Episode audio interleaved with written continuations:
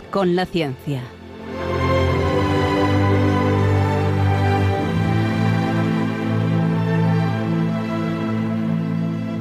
Dirigido por Javier Ángel Ramírez.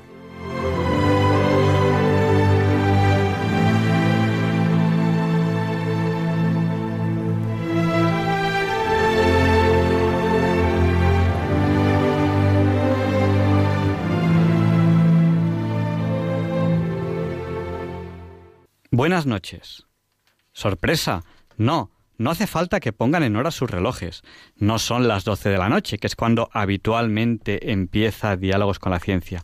Son las once. El programa de hoy, que tenía que ser a la primera hora del viernes, viernes día 30, pues gracias a Dios, gracias a Radio María, gracias a ustedes, hoy, solamente hoy, de manera excepcional, empieza a las once de la noche. ¿Y por qué? Dirán ustedes. Bueno, es un programa un poco especial. Tenemos, hoy traemos temas muy especiales. Hoy queremos hablar de Leonardo da Vinci, del bosón de Higgs, de muchas cosas. Tenemos tantas cosas que prácticamente no cabían en dos horas. Así que, bueno, aprovechando estos programas especiales de agosto, donde en verano a veces la programación es un poquito más flexible, pues hoy, gracias a Dios, gracias a Radio María y gracias a ustedes, el programa será un poquito más largo. Ah, que alguno de ustedes queríais dormir prontito. Pues lo siento, deberíamos haberles avisado antes. Diálogos con la ciencia es un programa fuertemente adictivo. No van a poder apagar la radio hasta que termine. ¿De qué vamos a hablar hoy? Pues hoy vamos a hablar de muchas cosas. Empezaremos hablando del bosón de Higgs, de la llamada partícula de Dios, o podríamos decir mal llamada partícula de Dios, pero eso en el fondo da igual. Hablaremos de él. Después Luis Antequera nos presentará las efemérides con la sección Hoy no es un día cualquiera. Dado que estamos en directo, intentaremos dar paso a llamadas a lo largo del programa varias veces. Si ahí tenemos tiempo, lo haremos ahí, después de las efemérides. Después tendremos la entrevista de la semana. Hoy hablaremos de Leonardo da Vinci. Va a ser la segunda entrevista de Leonardo da Vinci que tenemos en el mes, bueno, que tenemos este verano. La primera fue la segunda entrevista de agosto. ¿Por qué? Porque a ustedes les, les, les gustó esa entrevista, pues íbamos a hacer una segunda, nos dijeron que les había gustado y vamos a tener esta, esta segunda entrevista sobre Leonardo da Vinci. También preguntarán los niños en Diálogos con la Ciencia. Y aunque el programa vaya a durar tres horas, no sabemos si tendremos tiempo de dar paso a Alfonso Carrascosa, científico del CSIC, que nos presentará la sección Católicos y Científicos.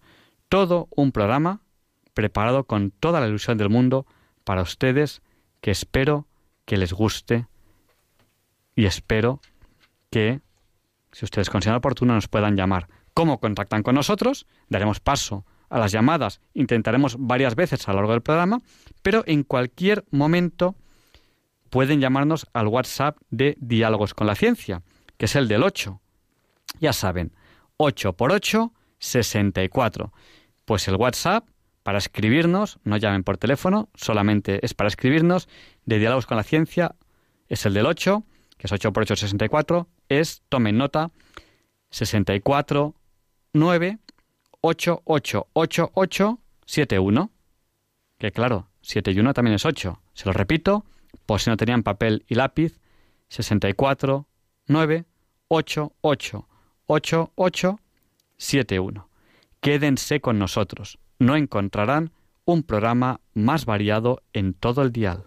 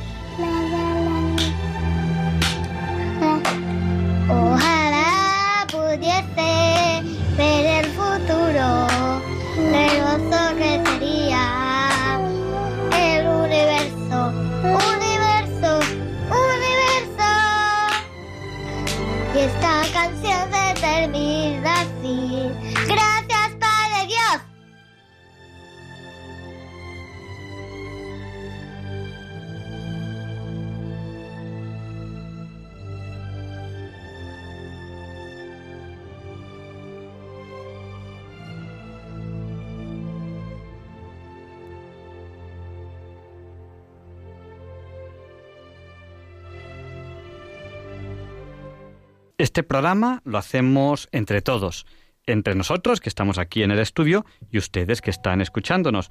Nos están ahora mismo ya saludando en el WhatsApp, que es el del 649888871, que es el del 8. Nos han saludado pues desde Oropesa, que están todavía de vacaciones.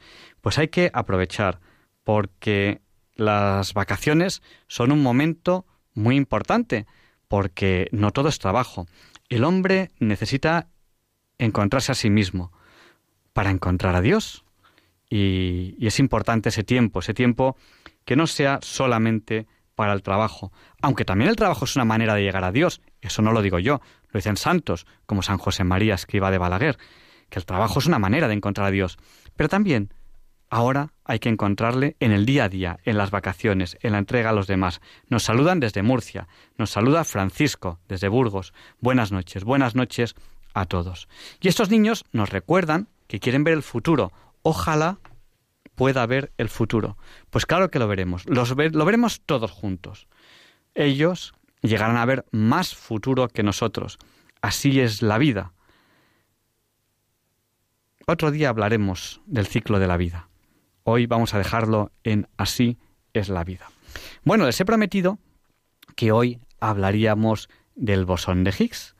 Y, y bueno, ¿con qué sintonía podríamos presentar al bosón de Higgs?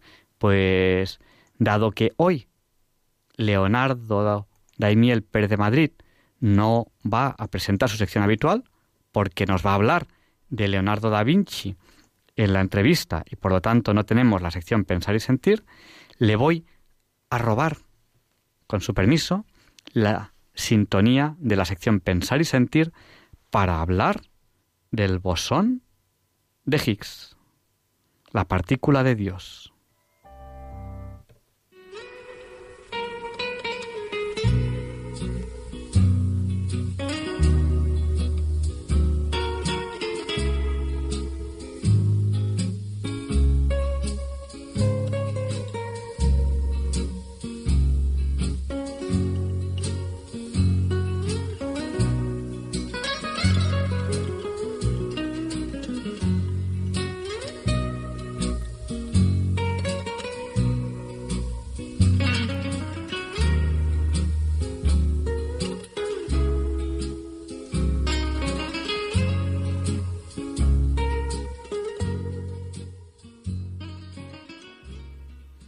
Ustedes me solicitaron el reto, como a veces me escriben, me piden cosas.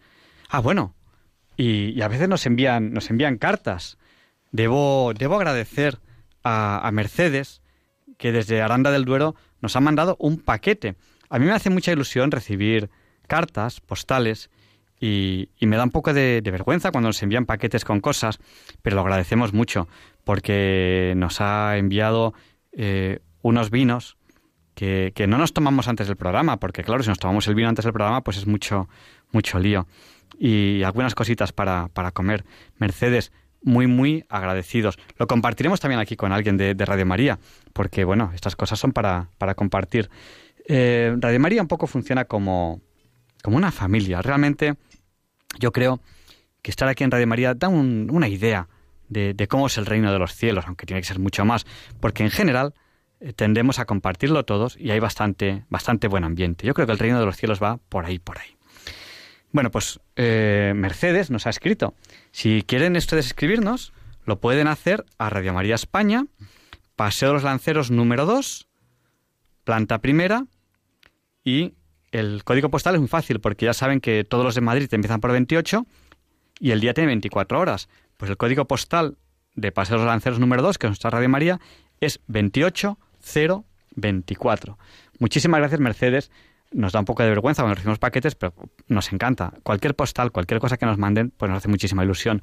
Un WhatsApp, una carta, lo que sea. Esperar una carta es una de las cosas más bonitas que puede haber. No lo he dicho yo, luego buscaré quién lo ha dicho. Lo ha dicho un cantante esta semana, luego lo buscaré. Bueno, pues vamos a hablar ya del bosón de Higgs. Eh, para hablar del bosón de Higgs, que es una de las cosas que ustedes me pidieron, eh, a veces me hacen peticiones por email, a veces por WhatsApp, pues voy a tener que hablar primero de la masa.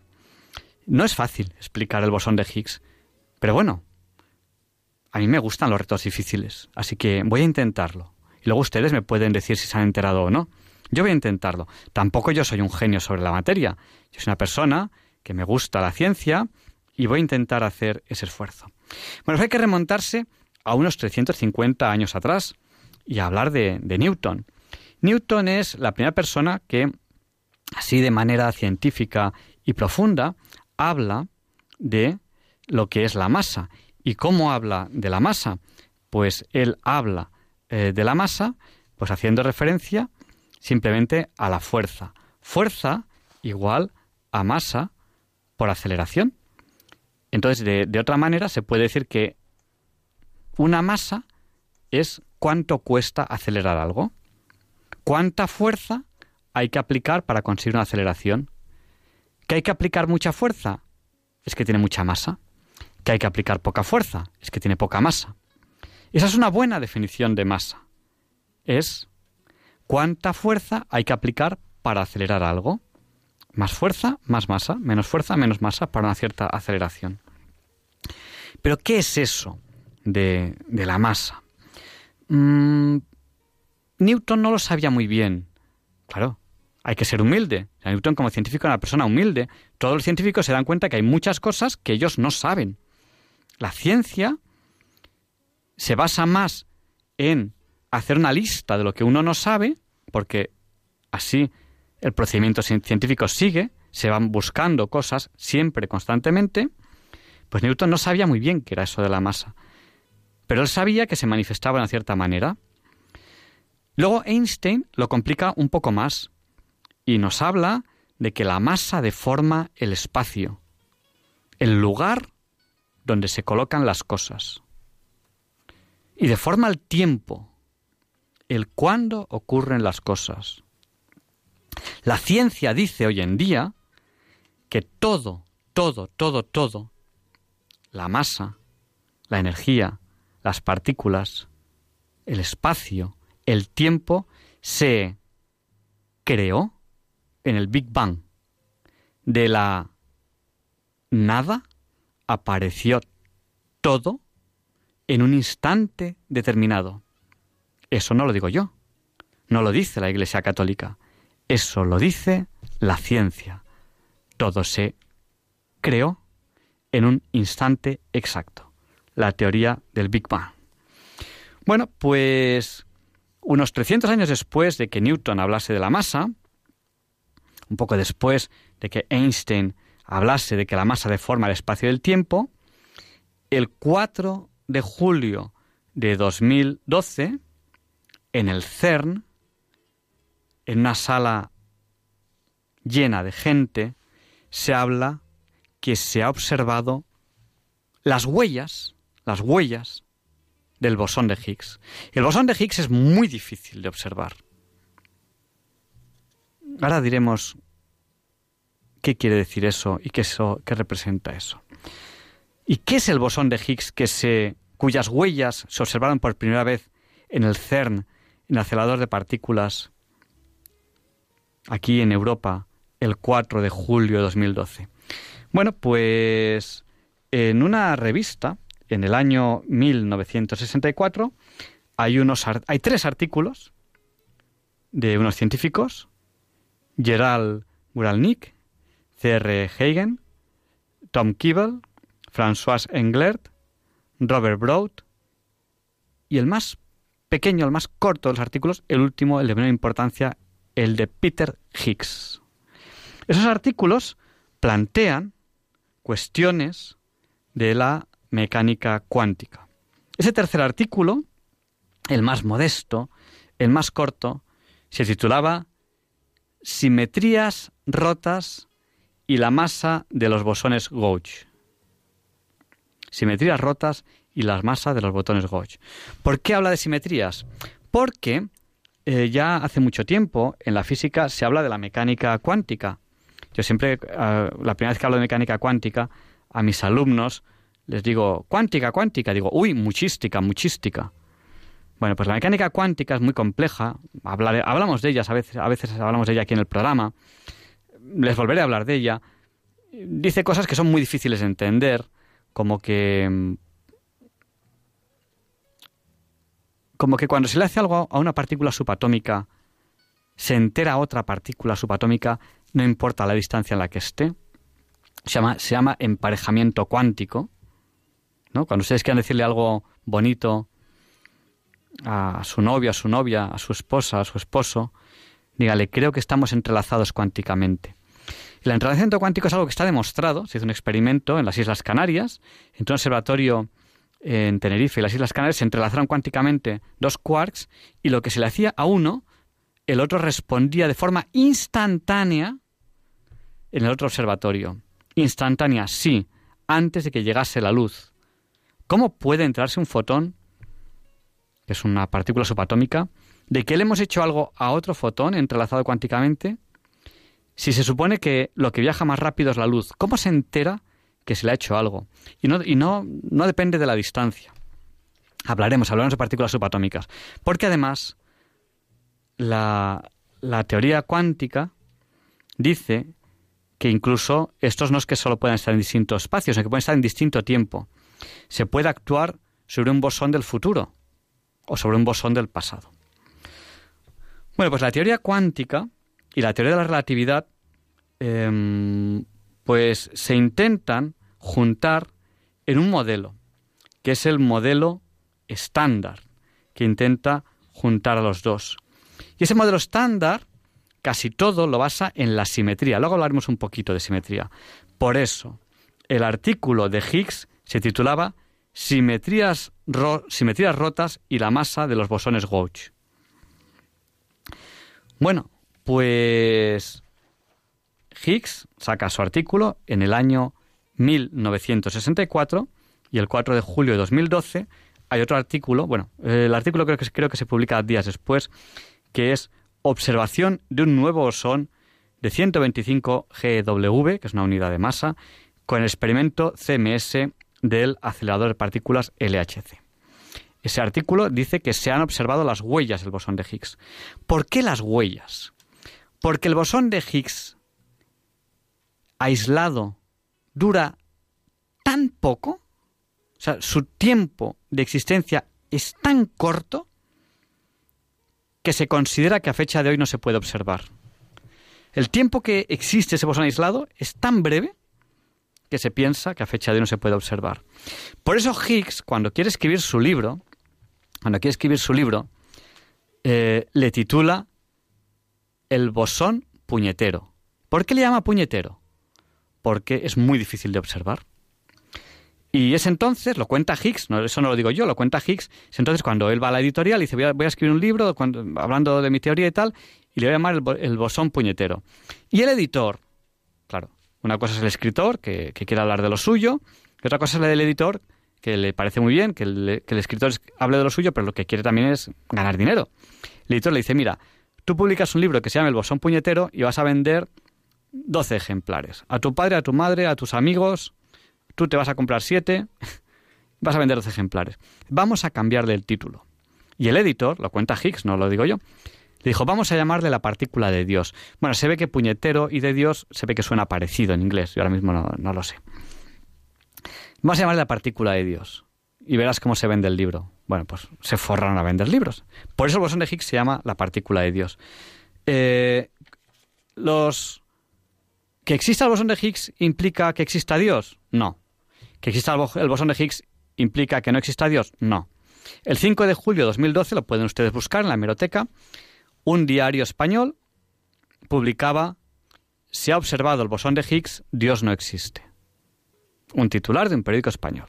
Otro periódico español titulaba Se ha observado el bosón de Higgs, Dios existe. Pues aunque el editor le ha llamado la partícula de Dios, pues es un nombre comercial. El bosón de Higgs no implica ni que Dios exista ni que Dios no exista.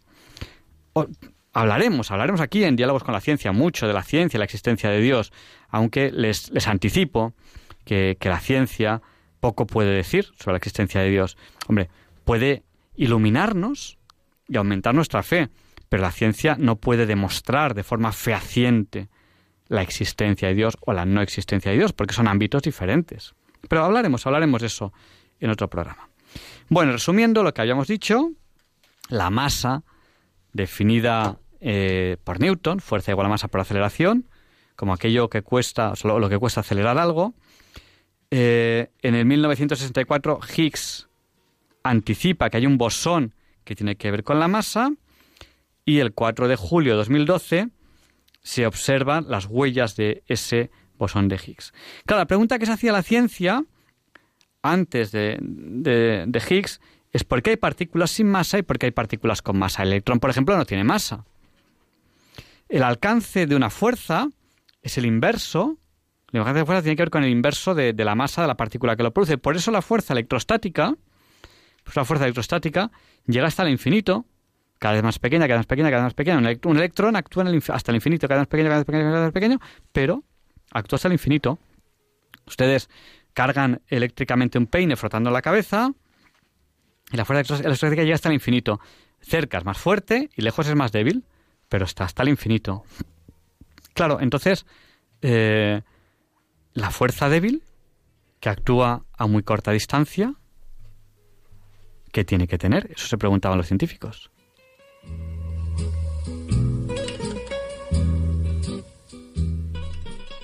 Pues tal y como ustedes han pensado, tiene que estar asociado a un bosón de, de mucha masa.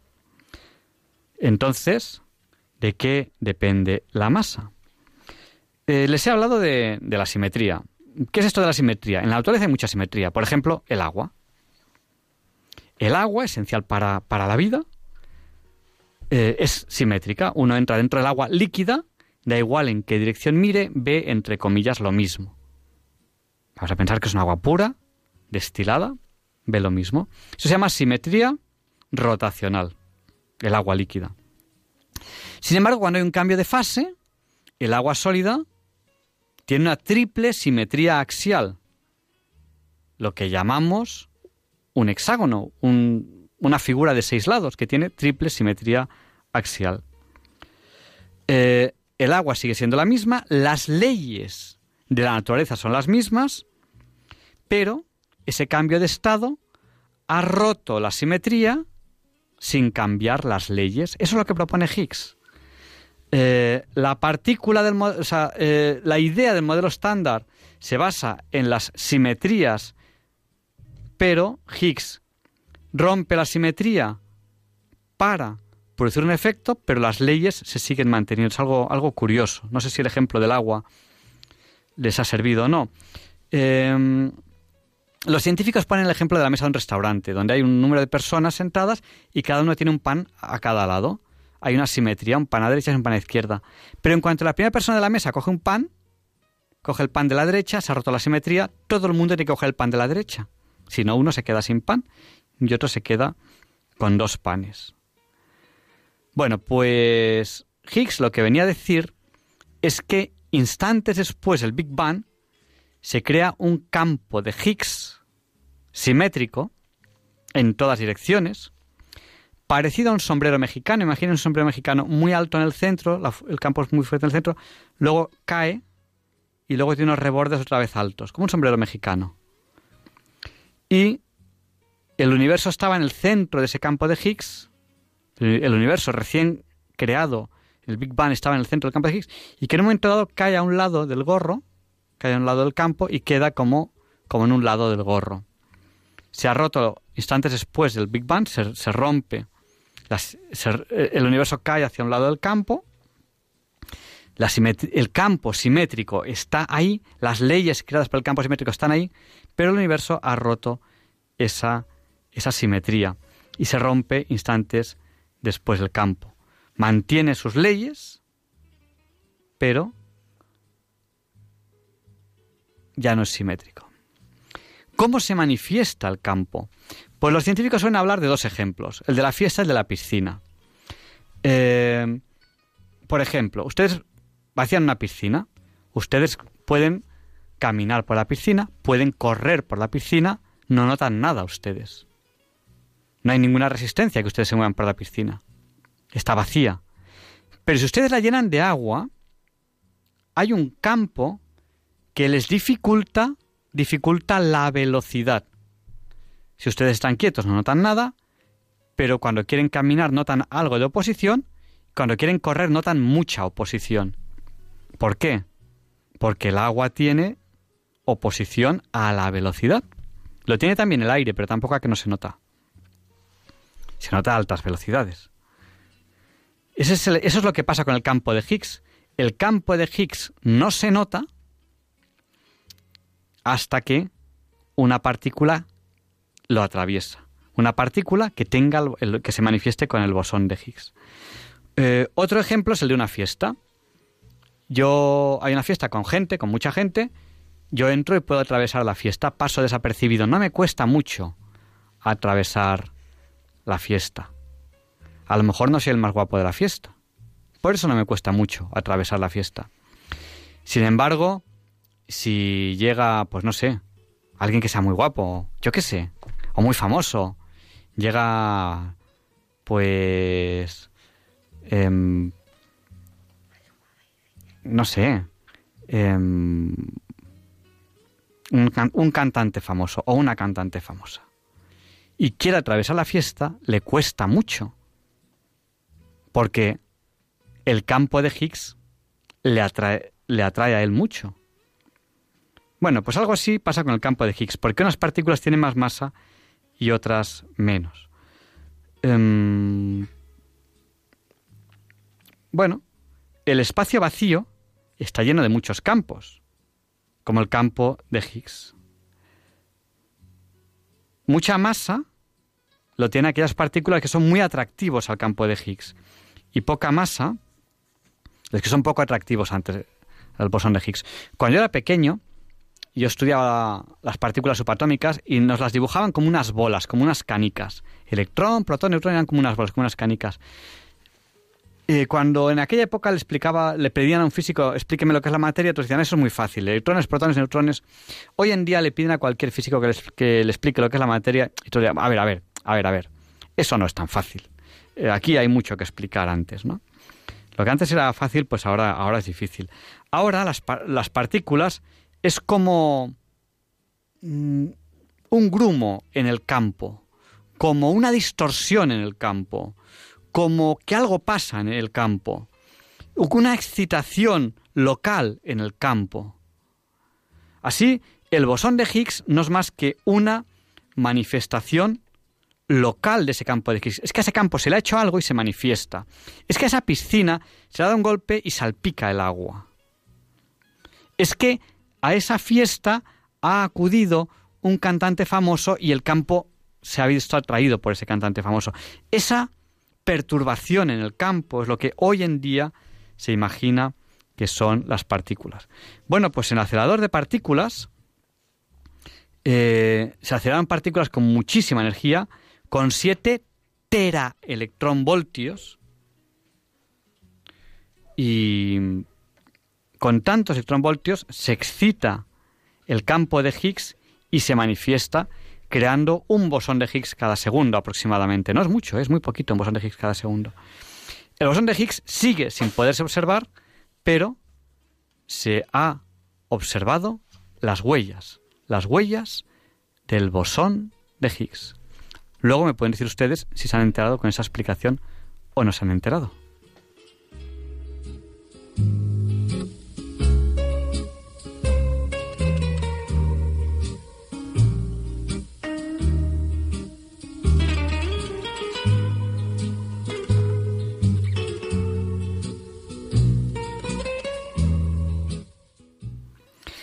Bueno, pues les vamos a, pedir su opinión, si lo consideran oportuno. Ahora, ahora pueden llamarnos, no tarden, al 91 005 94 19. Se lo repetimos, por si no tenían papel y lápiz a mano, al 91 005 94 19. Pueden hablarnos de lo que quieran, de la idea que hemos tenido hoy de empezar el programa una hora antes, de si se han enterado del bosón de Higgs, si les ha gustado o no les ha gustado, o si les parece interesante el tema que vamos a tener después, a continuación, que va a ser, eh, vamos a hablar de Leonardo da Vinci. Vamos a dar paso a una primera llamada que nos ha llamado al 91 005 94 19. Buenas noches, ¿con quién hablamos? Hola. Hola. Hola, buenas noches. Díganos, el micrófono es suyo. Mire, eh, quería mm, hacerle una... es- espera un momentito que apague la televisión Sí, mejor. porque me está, me, me está Bueno, entrando. Mire, Mientras usted un- apaga la televisión, le diremos a los oyentes... está apagada. Perfecto. Díganos. eh, que, o sea, una, una partícula, por ejemplo, un fotón que tenga masa cero, Sí. no quiere decir que tenga, que tenga masa, que no tenga masa, sino que, se, que es la que le calculan cero para que salgan las ecuaciones. Creo yo, es lo que había estudiado. Es un, un profesor de la universidad que se lo he oído ya directamente de la Universidad de Sevilla, que si quiere le puedo pasar la referencia por WhatsApp. Sí. Y pues me parece muy bien el programa, me gusta muchísimo, sobre todo lo de Luis Antequera. Pues Y ense- que sea a las 11 me parece muy bien, que sea tres horas mejor. Pero sola- solamente, solamente hoy. Solamente es un programa. Hoy es un Pues programa es una- especial. Es una lástima porque yo fui de los que peleé para que fueran dos horas. y yo le daba la paliza al director, a de Prada. O sea que, Pues pues, el- nada más que eso, pues muchas gracias. Pues muchas Buenas gracias. Y, y le diré una cosa. eh, nosotros eh, siempre eh, en septiembre, en septiembre, pues hace- le, le pedimos al, al director lo que consideramos oportuno. Y entonces eh, le decimos eh, que si queremos eh, más horas, menos horas o lo que queramos. Y justo cuando yo no se lo había pedido, pues él eh, nos, nos concedió dos horas, o que a lo mejor fue por usted.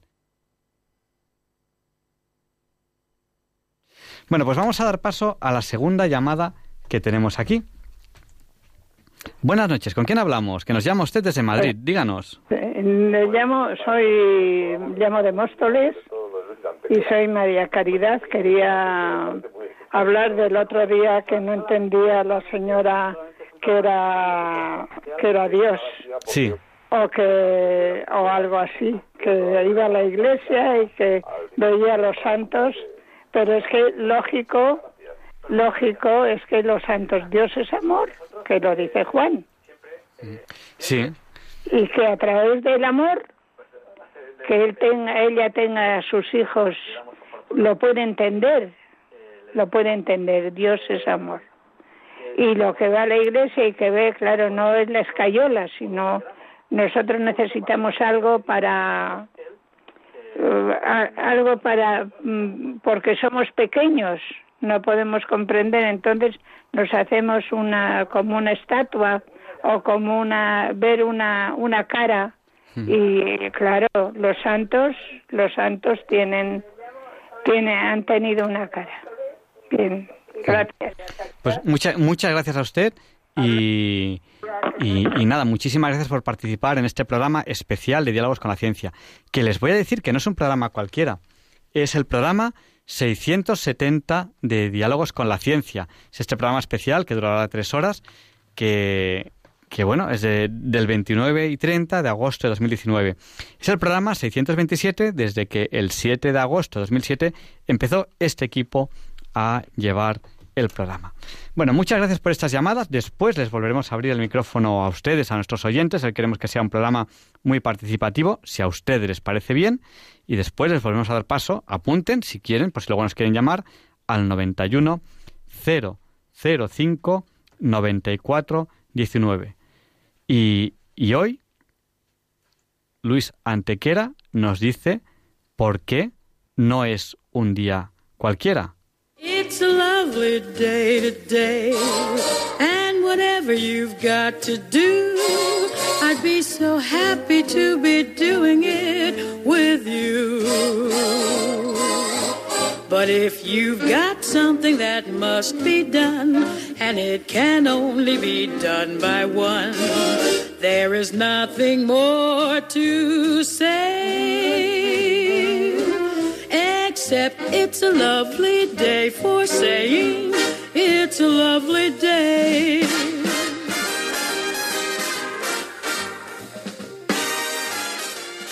No, Javier Ángel, no directos compañeros de Diálogos con la Ciencia, no, queridísimos oyentes de Radio María.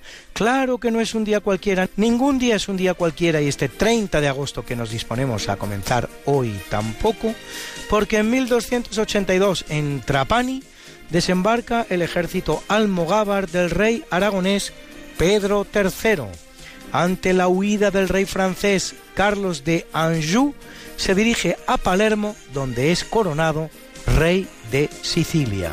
La isla de Sicilia permanecerá vinculada a las coronas hispánicas hasta 1714, es decir, nada menos que cuatro siglos y medio, como también lo estará todo el sur peninsular italiano, el reino de Nápoles, durante más de dos siglos y medio, desde 1442 hasta 1714 también.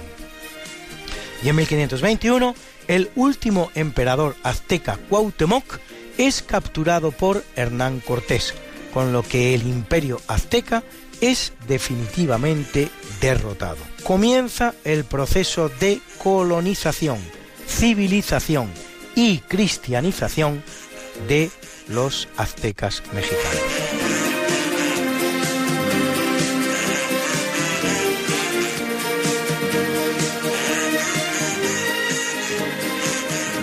En 1800, en Richmond, Virginia, tiene lugar la primera rebelión de esclavos norteamericanos liderada por el esclavo Gabriel Prosser. La revolución fracasa y Gabriel, sus dos hermanos y 24 compañeros son ahorcados. En 1801, en Egipto, el ejército francés capitula ante el británico, entregándole todo el arsenal de antigüedades y obras de arte que había separado para extraer del país, cosa que terminarán haciendo los británicos. Y en 1857 la locomotora llamada La Porteña inaugura en Buenos Aires la primera línea ferroviaria argentina, el ferrocarril oeste que va desde el Parque, el actual Teatro Colón, hasta la Floresta, una distancia de poco más de 10 kilómetros. En 1879, Thomas Alva Edison presenta su primer aparato telefónico, que mejora el que había inventado Graham Bell, o más bien el italiano Antonio Meucci, al que Bell se habría adelantado en la patente, incorporándole Edison un micrófono de carbón que mejoraba el sonido y su transmisión.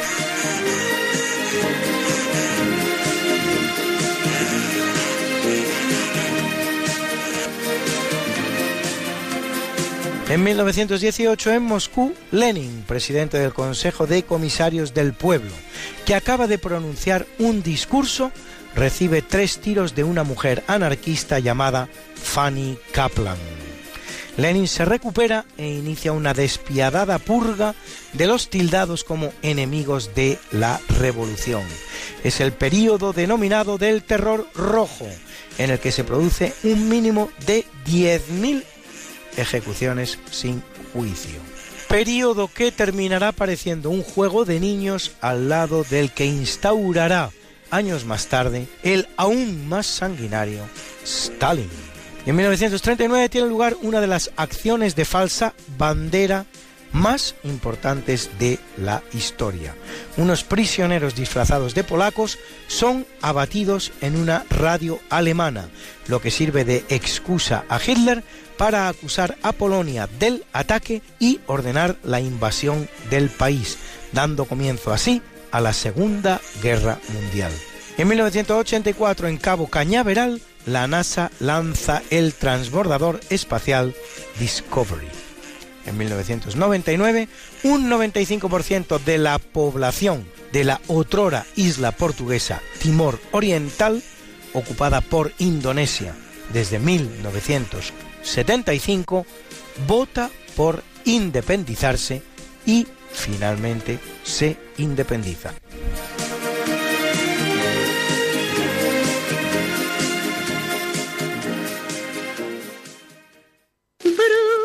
Bruna, nació María y está en la cuna, nació de día, tendrá fortuna.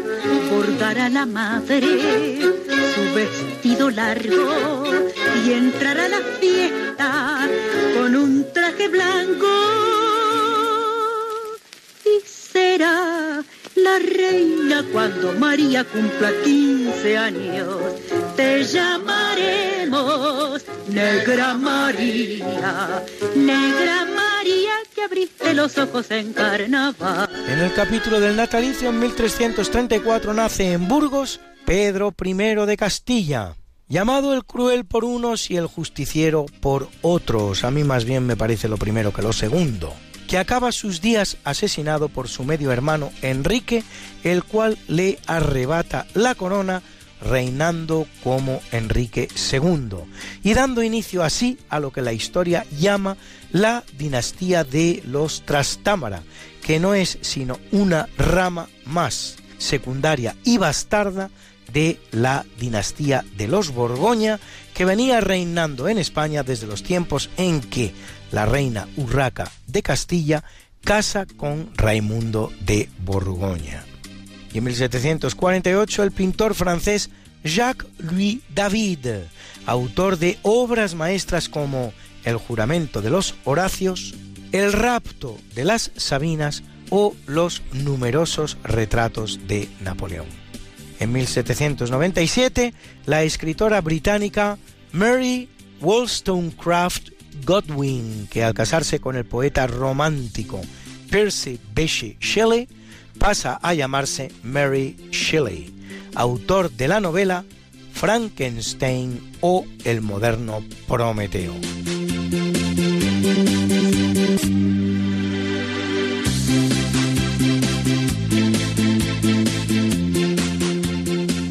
Y vaya fecha para obtener un Nobel de Química. Si tiene usted un hijo nacido tal día como hoy, anímele a estudiar química, porque en 1852 nace el holandés Jacobus Henricus van Hoff, Nobel de Química 1901 por establecer los principios de la estereoquímica y de la cinética química.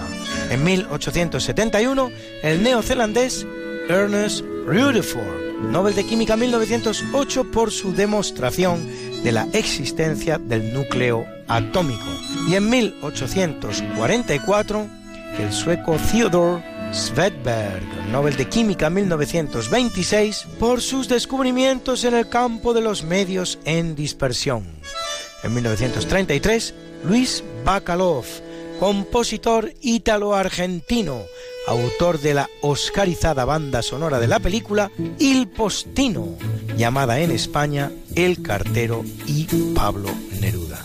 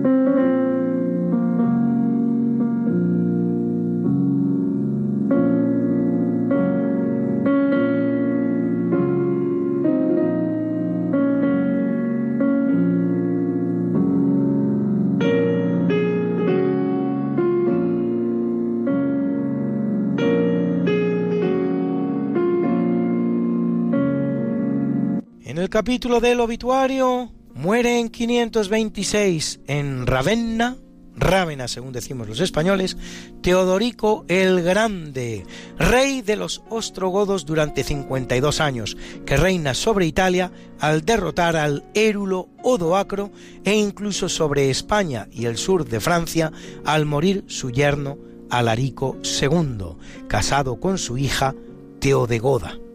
En 1471, Tomás de Kempis, fraile católico alemán, autor de la célebre obra renacentista Imitación de Cristo.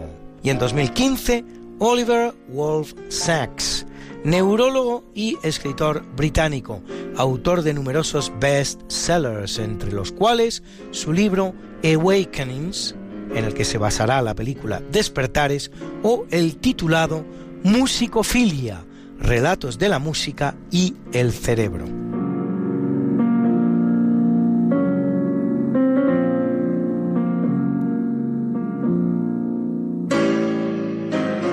Y si antes veíamos que era un buen día para los Nobel de Química, vamos a ver ahora que no lo es tan bueno para los de Física o Literatura. Porque en 1928 muere el alemán Wilhelm Wien, Nobel de Química 1911 por su descubrimiento sobre las leyes de la radiación del calor. Y en 1940 el británico Joseph John Thomson, Nobel de Química 1906 por demostrar las propiedades de tipo ondulatorio de los electrones. En 2006, el que muere es Naguib Mahfouz, escritor egipcio Nobel de Literatura 1988, primer escritor en lengua árabe en recibirlo, autor de obras como El Callejón de los Milagros o la trilogía de El Cairo. Y en 2013, el irlandés Siamus Hene Nobel de Literatura 1995, autor de Norte o de una celebrada traducción al inglés del poema anglosajón Beowulf.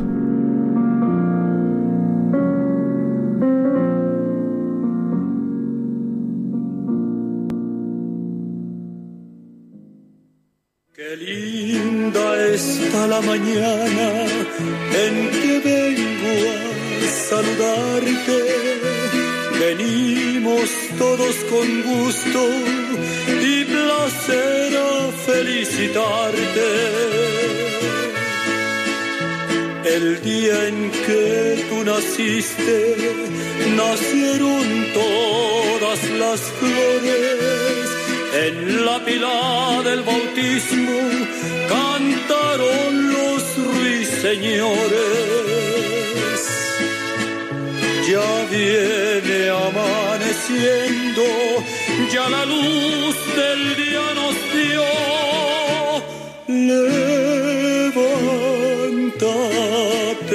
Mañana, mira que amaneció. Y felicitamos hoy a Jean-Claude Killy, esquiador francés ganador de tres oros olímpicos y seis campeonatos del mundo cumple 78 a la cantante irlandesa Dana, que cumple 68 y en 1970 ganaba Eurovisión con esta preciosa y delicada canción.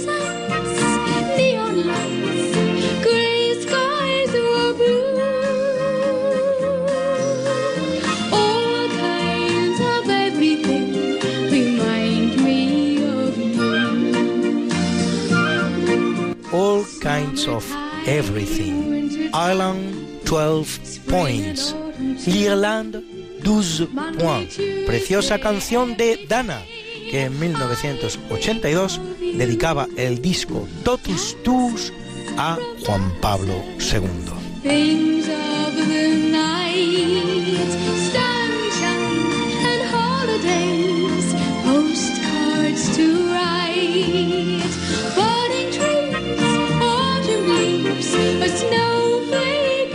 Guapa actriz estadounidense Cameron Díaz, protagonista de filmes como Algo pasa con Mary o la serie fílmica Shrek, que cumple 47. Summertime, wintertime,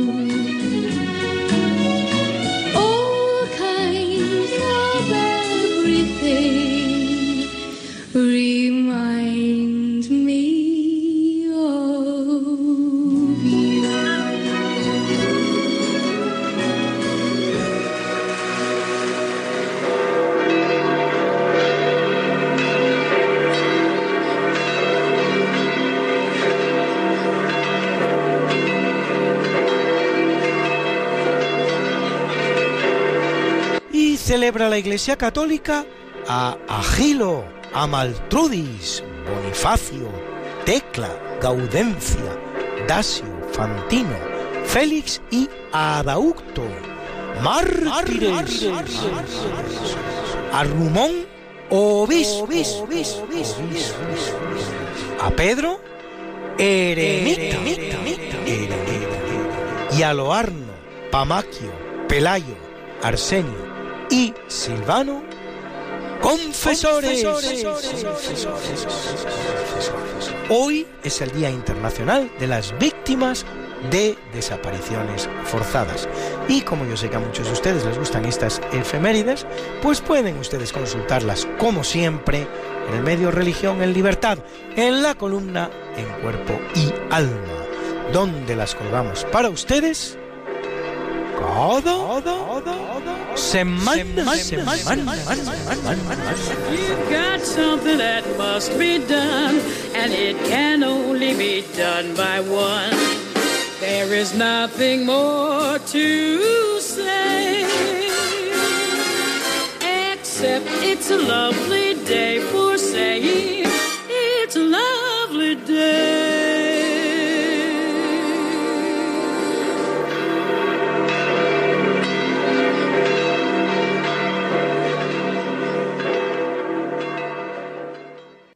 Estamos en Diálogos con la Ciencia, el programa para ti, que sabes que la verdad existe y la buscas.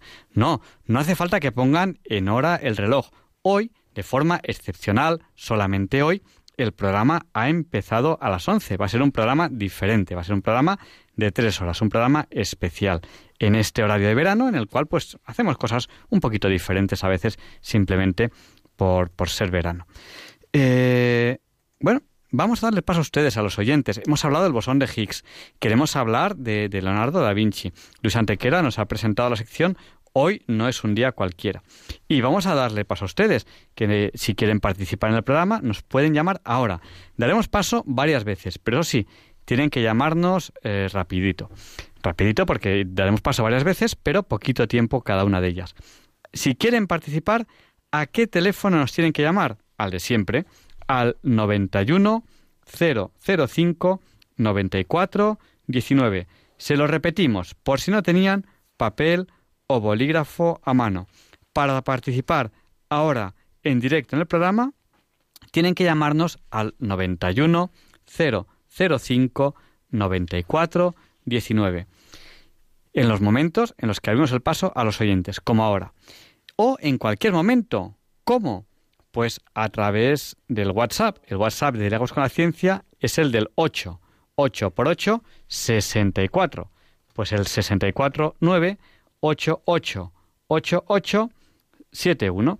Vamos a dar paso a una llamada que nos está entrando ahora mismo desde, si no me equivoco, las afueras de Madrid, hacia el norte. Buenas noches, ¿con quién hablamos? Sí. Buenas noches, hablan con visitación. Buenas noches, Pero visitación. Yo no sé qué emisora, eh, acabo de poner la radio, espere que baje la radio, perdón. Y Pues- no sé qué emisora estoy. y, y- y he oído algo de Leonardo da Vinci y, y bueno, Pues mire, está usted en Radio María. Este programa se Ah. llama Diálogos con la Ciencia. Hemos hablado ya del bosón de Higgs, que si no lo ha escuchado, usted puede escucharlo dentro de unos días en el podcast en www.radiomaria.es. ya, pero, perdone, que no me manejo yo con las nuevas tecnologías. Y esta tarde está escuchando, escucho mucho Radio María, he escuchado un niño y, Sí. y me ha encantado, o sea que Pues- pongo mucho Radio María. Pasa que ahora he puesto la emisora y, no, y al no nombrar Radio María, pues digo yo, ¿y ¿esto dónde es? Como estaban hablando de ciencia, pues no, no lo he distinguido. Pues bueno, mire, y también, también puede usted, si lo considera oportuno, si le apetece escuchar la parte que se ha perdido del bosón de Higgs, que este es un programa especial que dura tres horas. Normalmente Diálogos con la Ciencia dura, dura dos, pero solamente hoy dura tres. Pues también puede llamar a la emisora y pedir copia del programa y le enviarán un CD a casa con la copia del programa. sí, pues sí, yo una vez pedí un CD Ujú. Sí, sí, sí. Yo pues, sí pedí un CD y luego mandar una carta también para eh, si yo fuera a colaborar para Alcobendas o por ahí, pero es que he estado muy malita y estoy muy delicada. Bueno, estoy saliendo de una depresión y bueno, y ahora he cogido una gripe.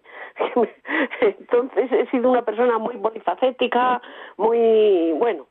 He viajado mucho, he, he trabajado en la PA 34 años con niños, que soy puericultora, he cuidado a mis padres, a mi tía, me he puesto una casa yo sola, estoy soltera y sola en la vida.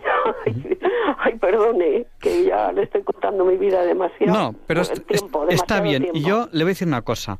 Eh, mire, cuando uno está triste, sea una depresión o simplemente esté triste, eh, pues hay que luchar contra ello. Pero estas cosas no son tan fáciles, ¿no? O sea, usted lo sabrá, lo sabrá bien si la, si la ha sufrido, que la gente dice, pero alégrate. A ver, ojalá uno cuando está deprimido o está triste, ojalá pudiese uno coger y alegrarse.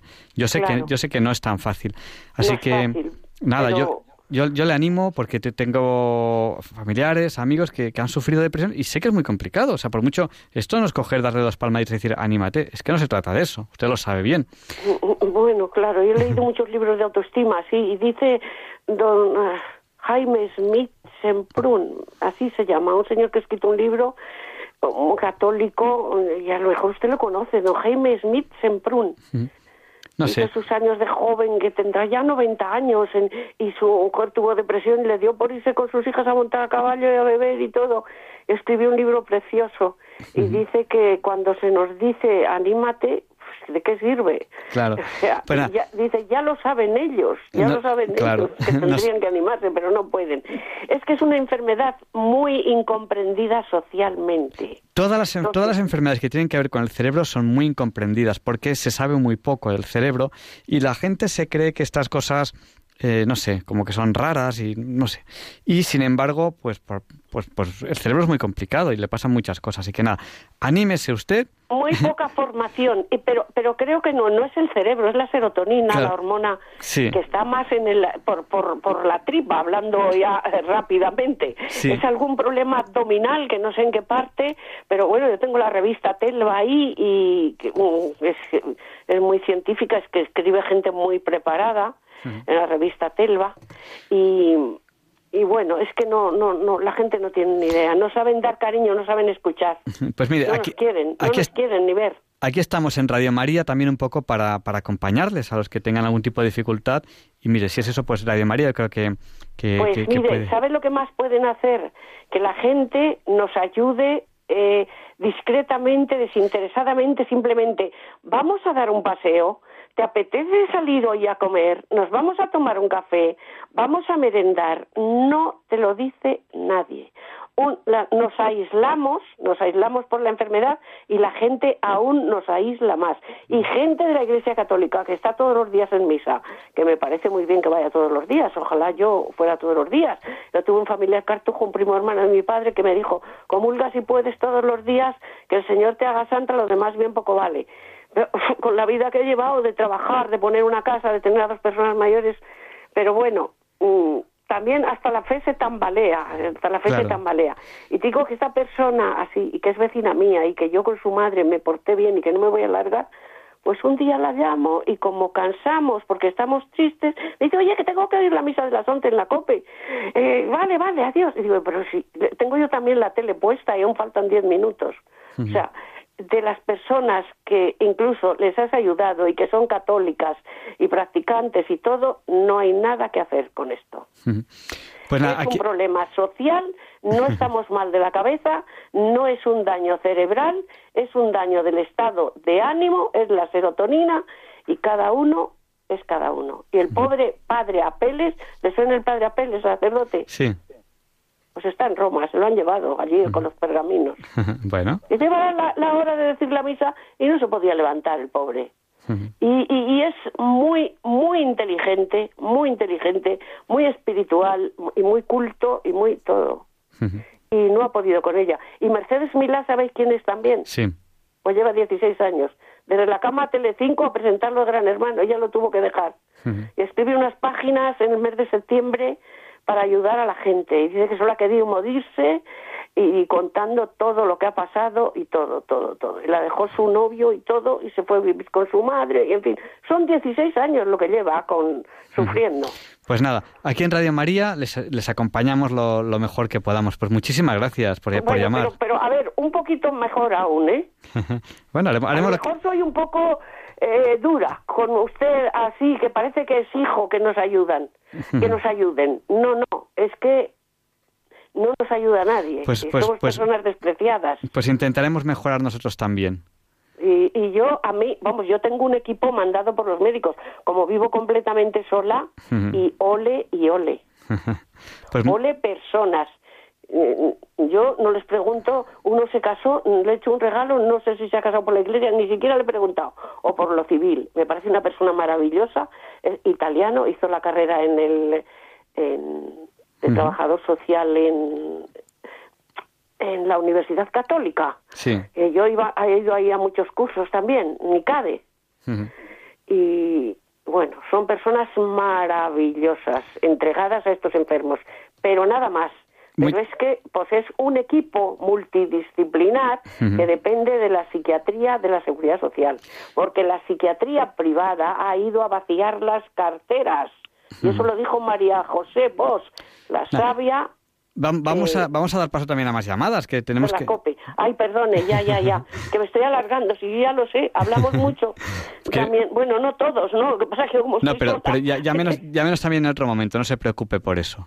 Bueno, pues muchas gracias. Y muchas gracias por habernos llamado. Buenas noches. Adiós, gracias a usted por escucharme tanto tiempo. Uy, a ver. Adiós, no, adiós. no hay de qué. Muchísimas gracias. Lo, lo que necesite, aquí estamos. O sea, que, que para, para eso también está Radio María. Porque este programa lo hacemos entre todos, entre los oyentes, entre ustedes y nosotros. Y vamos a dar paso a Antonio. Buenas noches, Antonio. Díganos, el micrófono es suyo. Hola, buenas noches. Enhorabuena por su programa, que me encanta. Yo soy de Málaga, soy un humilde mecánico que de motor de explosión, de, de explosión interna. Y bueno, pues eh, le sigo, le sigo porque me encanta la ciencia.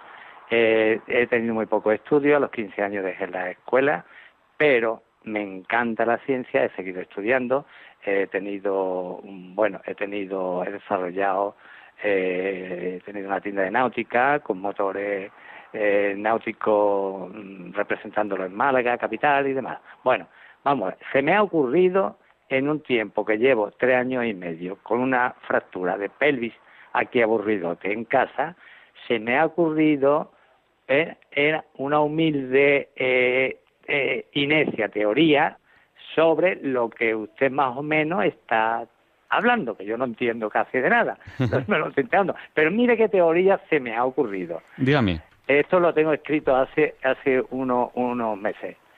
Si viajásemos durante toda nuestra vida terrenal alrededor de la Tierra en dirección opuesta a la rotación de la misma, de la Tierra, Sí. interrumpidamente sobre su eje, a la misma velocidad, o sea, a unos 1.600 kilómetros por hora, no envejeceríamos o lo haríamos más lentamente, ya que ocuparíamos permanentemente el mismo espacio astral toda la vida, quedando detenido nuestro lugar en el espacio que ocupásemos, eh, sin alteración del tiempo y quizás si pudiésemos viajar a mucha más velocidad, en sentido siempre opuesto a, a la rotación de la Tierra. Incluso volveríamos al pasado. Qué ocurrencia mía, ¿verdad? Pues mire, eh, eso... eh, es una barbaridad, ¿no? Lo que, lo que se me ha ver, ocurrido, no ¿no? es una barbaridad. Lo que ocurre que eh, tiene que ser a velocidades muy eh, a velocidades mucho mayores, tiene que ser a velocidades mucho mayores, cercanas a, a la luz para que eso se note, o en lugares con mucha mucho campo gravitatorio. El tiempo transcurre, eso está demostrado ya, eh, trans- transcurre a un ritmo, por decirlo de alguna manera, diferente, eh, a velocidades muy mayores o eh, con campos gravitatorios muy potentes. Eso está demostrado ya. Eh, los satélites GPS que están colocados ahí arriba, Sí, Ah, yo lo he ah, montado los barcos. sí, a, a- a poquita distancia, Yo lo he instalado en los barcos, sí. sí, pues los, los satélites GPS em, pues notan ya que el tiempo transcurre a otro ritmo, en, en millonésimas de segundo, pero, pero sí se nota. Entonces, bueno, eh, si quiere otro día nos, nos, nos- nos alargamos un poquito más sobre esto. Sí, bueno, es que ya le digo, tengo, tengo mucho tiempo, mucho tiempo de estar sentado, tres años y medio que llevo aquí en casa, sin casi sin salir, y como me gusta tantísimo la ciencia y tomo nota de lo que usted va diciendo, eh, voy tomando nota y, y, y me encanta, y Hmm. no, no paro de leer y de estudiar todo lo que me llega a, la- a- a mis manos. Eh, ya le digo que a los 15 años dejé la escuela, ¿eh? Hmm. Eh, me fui al taller de mi padre de motocicletas. Pero fíjese en la ocurrencia que he tenido. Sí, sí. Eh, digamos, Claro, o sea, har- haría, haría falta un lugar con un campo gra- gravitatorio muy alto. Por Claro, ej- por, ejemplo, cuando uno cae en un agujero negro, dice, bueno, ¿y qué pasa cuando, cuando uno llega al centro? Según va cayendo en el agujero negro, el campo gra- gravitatorio es cada vez más elevado. Entonces, eh, el, el tiempo transcurre para él cada vez más despacio. Entonces, según va cayendo, el universo va cada vez más deprisa, porque él va cada vez más despacio. Entonces, eh, hay una teoría que dice que nunca llega al centro, que cuando éste llega al centro, como la masa es, entre comillas, infinita, no hay nada infinito en nuestro universo, pero como entre comillas es infinita, pues ya se ha acabado el universo cuando llega al centro de la... o sea, se- se- el universo ya no existe, porque el universo tendrá un fin. O sea, eh, to- eh, igual que tuvo un principio en el Big Bang, tendrá un fin y, y- y se- los científicos calculan ese fin aproximadamente en un 1,100 ceros después eh, en años, ¿no? O sea, un tiempo, un tiempo Pero grande. mi teoría está muy despistada si, si hacemos al contrario, al, al- al- al- el giro. Da- da- yo- al- yo- al yo- yo contrario, creo- yo en creo- lugar de oeste a este, de este a oeste, eh, Yo creo- a la misma velocidad de la Tierra. Yo creo que no tiene que ver en ir eh, hacia el oeste o ¿no? hacia el oeste, sino que tiene que ver eso con la masa y la velocidad. Yo creo que no tiene que ver con el Sí, este sí, o el no, oeste. va a velocidad, sí, sí, sí. Por eso yo hablo de la velocidad. Mire, o sea, a 1.600 kilómetros por hora, que parece ser, o creo yo que es la velocidad de la Tierra, ¿no? Sí, mire, eh, no, pero eso es muy poco. O sea, estamos hablando de, de velocidades cercanas a la luz. O sea, Ah, ya, ya, ya. es a 1600 kilómetros por hora para. Sí, sí, para que tuviese efecto tendría que ser más, a más velocidad. Eh, una cosita muy breve y ya, ya, damos paso si, Sí, le sí, parece bien la siguiente bien, llamada y es la siguiente. Em, cuando uno en un agujero negro teóricamente se sitúa en lo que se llama la zona de escape, que es el último lugar donde puede escapar, a partir de ahí ya es negro que no puede escapar nada, cuando se sitúa en la zona de escape el tiempo transcurre aproximadamente a la mitad de ritmo. Es decir, eh, si, si ponemos a dos gemelos recién nacidos, uno aquí en la Tierra y otro en la, en la zona de escape del agujero negro, cuando se junten, el que está, el que ha estado en la zona de escape tendría la mitad de edad que el otro, más o menos. Un número. Ah, muy curioso, muy curioso. Vamos a dar paso a un par de llamadas muy bien, más. pues muchísimas gracias. ¿eh? Gracias a usted.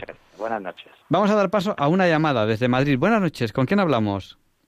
Eh, con Conchita. Buenas noches, Conchita, díganos, el micrófono es su- es suyo. Mira, es que a mí me encantan em, cuando cantan los niños Sí, y tengo curiosidad. ¿Esos niños son hijos vuestros, de Luis y tuyo? o- Sí, son, son, son hijos míos, sí. Es- Espero. Ay, qué monada, pero si es que son, es que me encanta, son preciosos. Bueno, y mira otra cosa, la señora esta que, la última que ha llamado con depresión y cosas y eso, que nos ha contado muchas cosas muy interesantes, pues hay un programa todos los días a las 3 de la tarde de Mónica Martínez, que, que ese programa le iría muy bien a esta señora, se llama. Sí, y, y además un programa fenomenal. Mónica también tiene muchísima experiencia en radio, hace unos programas estupendos. y, Sí, sí. Sí, y sí. unos consejos que da y los pone bajo el manto de la Virgen Sí. y la gente luego llama recuperada. Bueno, es un programa muy bonito, tiene mucha audiencia. Sí, y sí. He pensado que a esa señora le iría también muy bien se llama ese programa. Sí. Pues bueno, nada. gracias. Conchita, muchísimas gracias, un abrazo. Ya, ya ha, ha pasado, ha pasado la, la hora Bond, las 007, vamos a dar paso a la entrevista, pero vamos a dar paso antes a una última llamada que acaba de entrar y ya no damos paso a, a- a más llamadas. Muchas gracias, Conchita. Buenas noches, ¿con quién hablamos? Hola, buenas noches. Soy Juan Carlos de San Sebastián. Buenas noches, Juan Carlos, díganos, el micrófono Bueno, es suyo. Nada, muy brevemente. El- algún sentido tendrá que esa inmensidad de universo que haya sido, supuesto, vamos, creado por Dios, pero que es únicamente una partícula que no puedo ni verbalizar en numérico que representa la Tierra, todo lo ha hecho solo para que la Tierra esté habitada por el ser humano. O sea, es decir, ¿me entiende usted lo que quiero decir? Me parece tan gigantesco todo Sí. que es un poco raro, permítame usted Sí, sí, la, la- la palabra, un poco raro que solo para esto haya hecho esa inmensidad. Es un problema que tengo de lógica, ¿eh? no, es, no es científico, es de puro sentido lógico.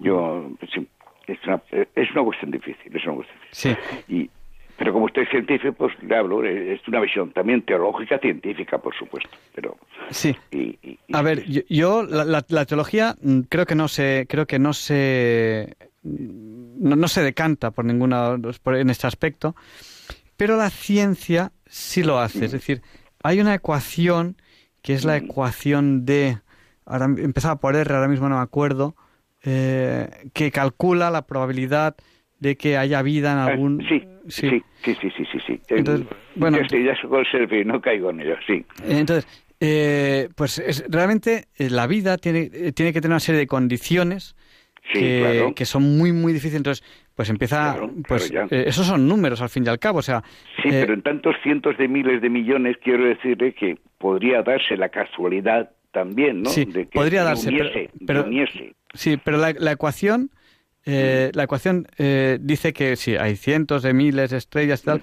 Se manejan los números. Otro, otro día puedo preparar un poco los números y podemos verlos. Es que interesante el tema, ¿verdad? Sí, ese es un tema interesantísimo. Pero la, la ciencia, o sea, no, no la creencia religiosa, que yo creo que la creencia religiosa, pues no, ahí no tiene nada que decir. O sea, Dios hará lo que considere oportuno Él. O sea, Claro, no, no lo que digamos nosotros. Entonces, eh, y nosotros no lo sabemos porque no nos lo ha revelado. El Señor no nos ha revelado si, si hay vida en algún otro lugar. Entonces, No, yo- claro. la, la fe no dice nada a ese respecto. Pero la, la ecuación esta de... Es que ahora mismo no, no me acuerdo de empezar por R.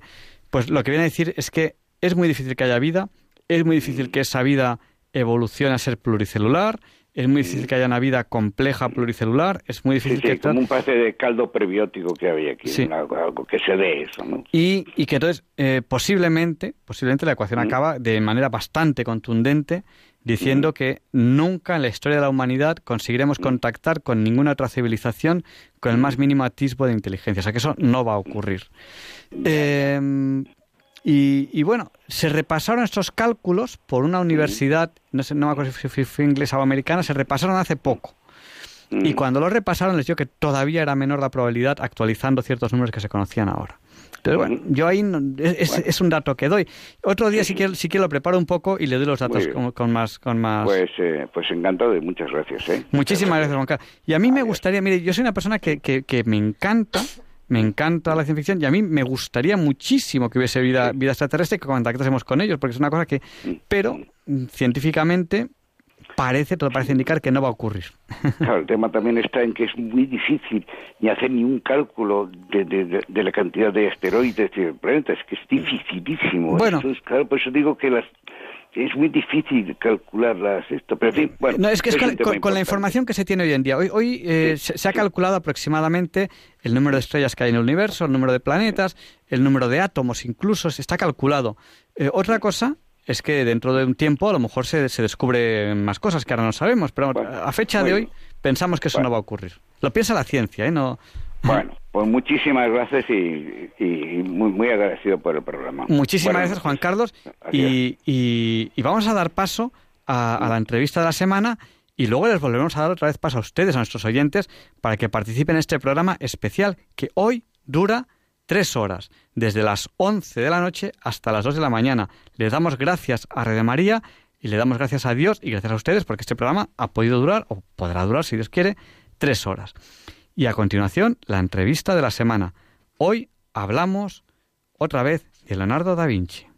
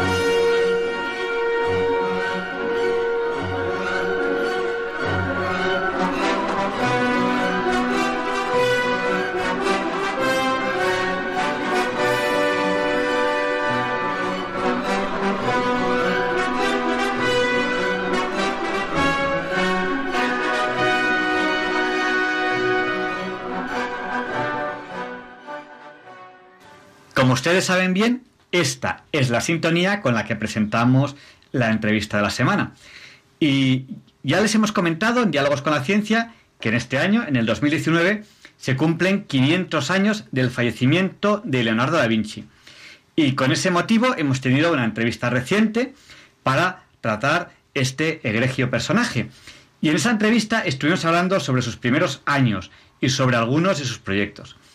Leonardo da Vinci es un personaje que tiene gran importancia en la historia de la humanidad, no solo eh, en la historia del arte, eh, como casi no nos dio tiempo a ver en la primera entrevista, sino a través de toda su trayectoria vital y profesional. Seguimos hoy con nuestro invitado, con el mismo que tuvimos la primera entrevista, que fue Leonardo Daimiel Pérez de Madrid, al cual muchos de ustedes ya conocen, les resulta familiar, porque todas las semanas, desde hace más de un año, presenta la sección Pensar y Sentir.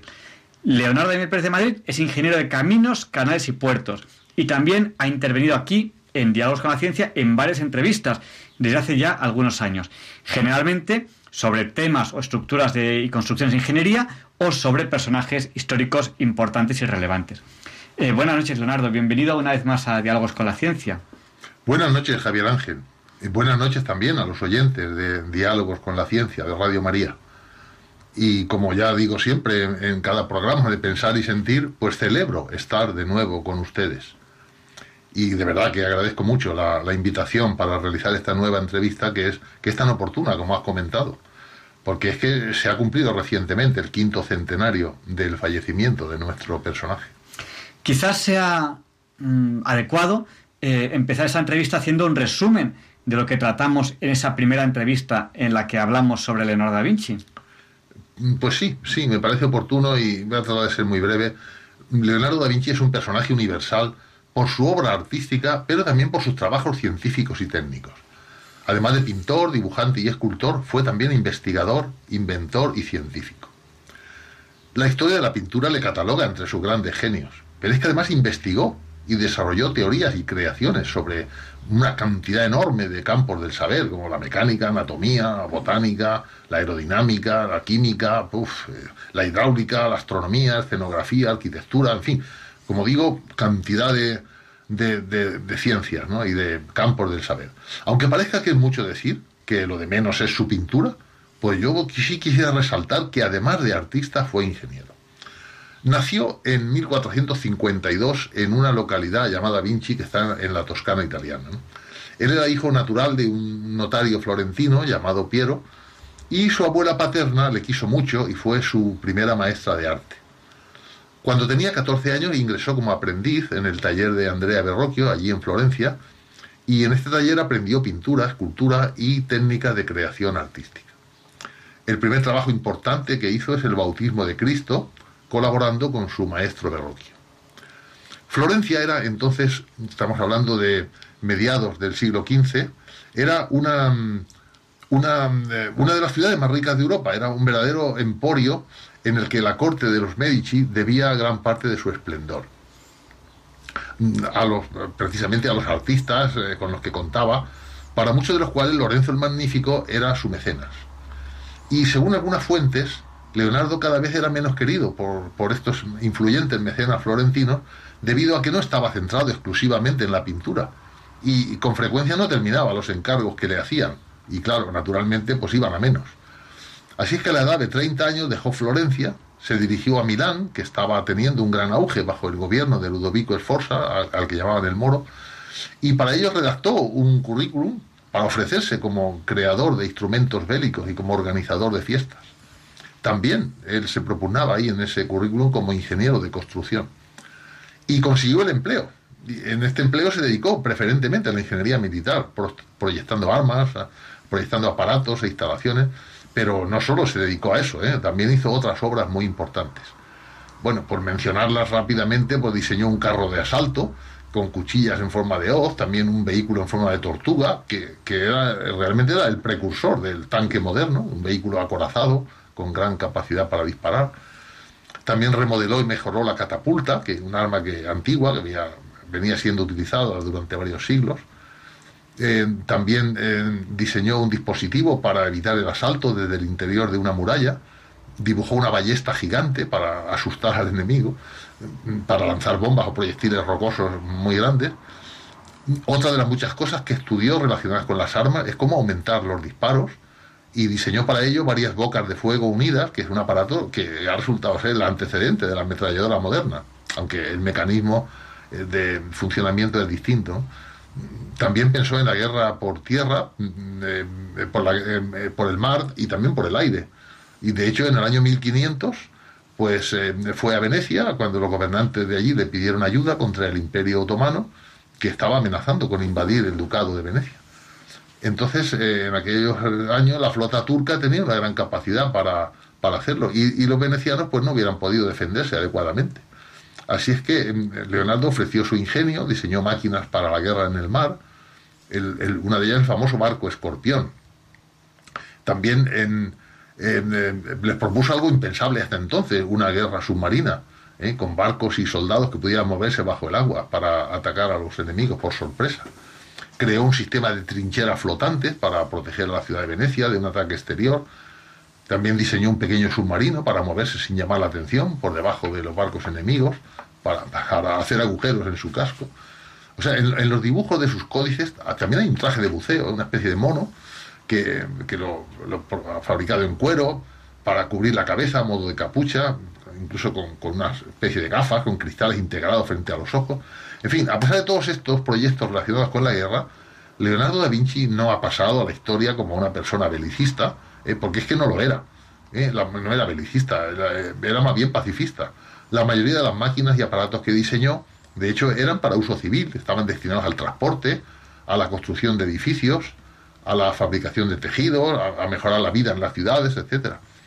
Y fueron bastantes los inventos que hizo en este ámbito. Yo solo voy a mencionar los tres. En, en la primera entrevista hablábamos con algo más de detalle. Lo- lo- los tres que habíamos visto en la, en la anterior entrevista, que si quieren la pueden escuchar en el podcast, en el podcast de Diálogos con la Ciencia en Radio María.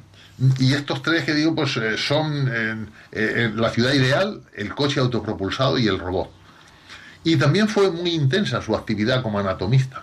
Hizo miles de dibujos sobre este tema, con innumerables observaciones que fue anotando y dibujando cuidadosamente. Y como era un extraordinario dibujante, si hubiera terminado un tratado ilustrado sobre anatomía, que esto es lo que él eh, se proponía, pues habría sido la obra más importante sobre el tema jamás realizada pero su perfeccionismo y una serie de casualidades desfavorables hicieron que quedara sin terminar. Y hablando de terminar, yo termino ya este resumen de lo que se trató en la entrevista anterior, mencionando el famosísimo dibujo del hombre de Vitruvio, Es un dibujo que probablemente es el más famoso de los que realizó Da Vinci, ¿eh? y, esto, eh, y esto es mucho decir. ¿eh? Dejó constancia en este dibujo de las dos afirmaciones principales que había hecho Vitruvio 15 siglos antes. Dibujó una persona inscrita en un cuadrado y dibujó también la circunferencia circunscrita a dicho cuadrado. Corrigió algunas de las mediciones de Vitruvio, o sea, él no era, no era un copista en absoluto, ¿no? Y añadió otras cosas nuevas. El redescubrimiento que hizo Leonardo eh, y otros autores de las proporciones matemáticas del cuerpo humano, pues está considerado como uno de los grandes logros del Renacimiento.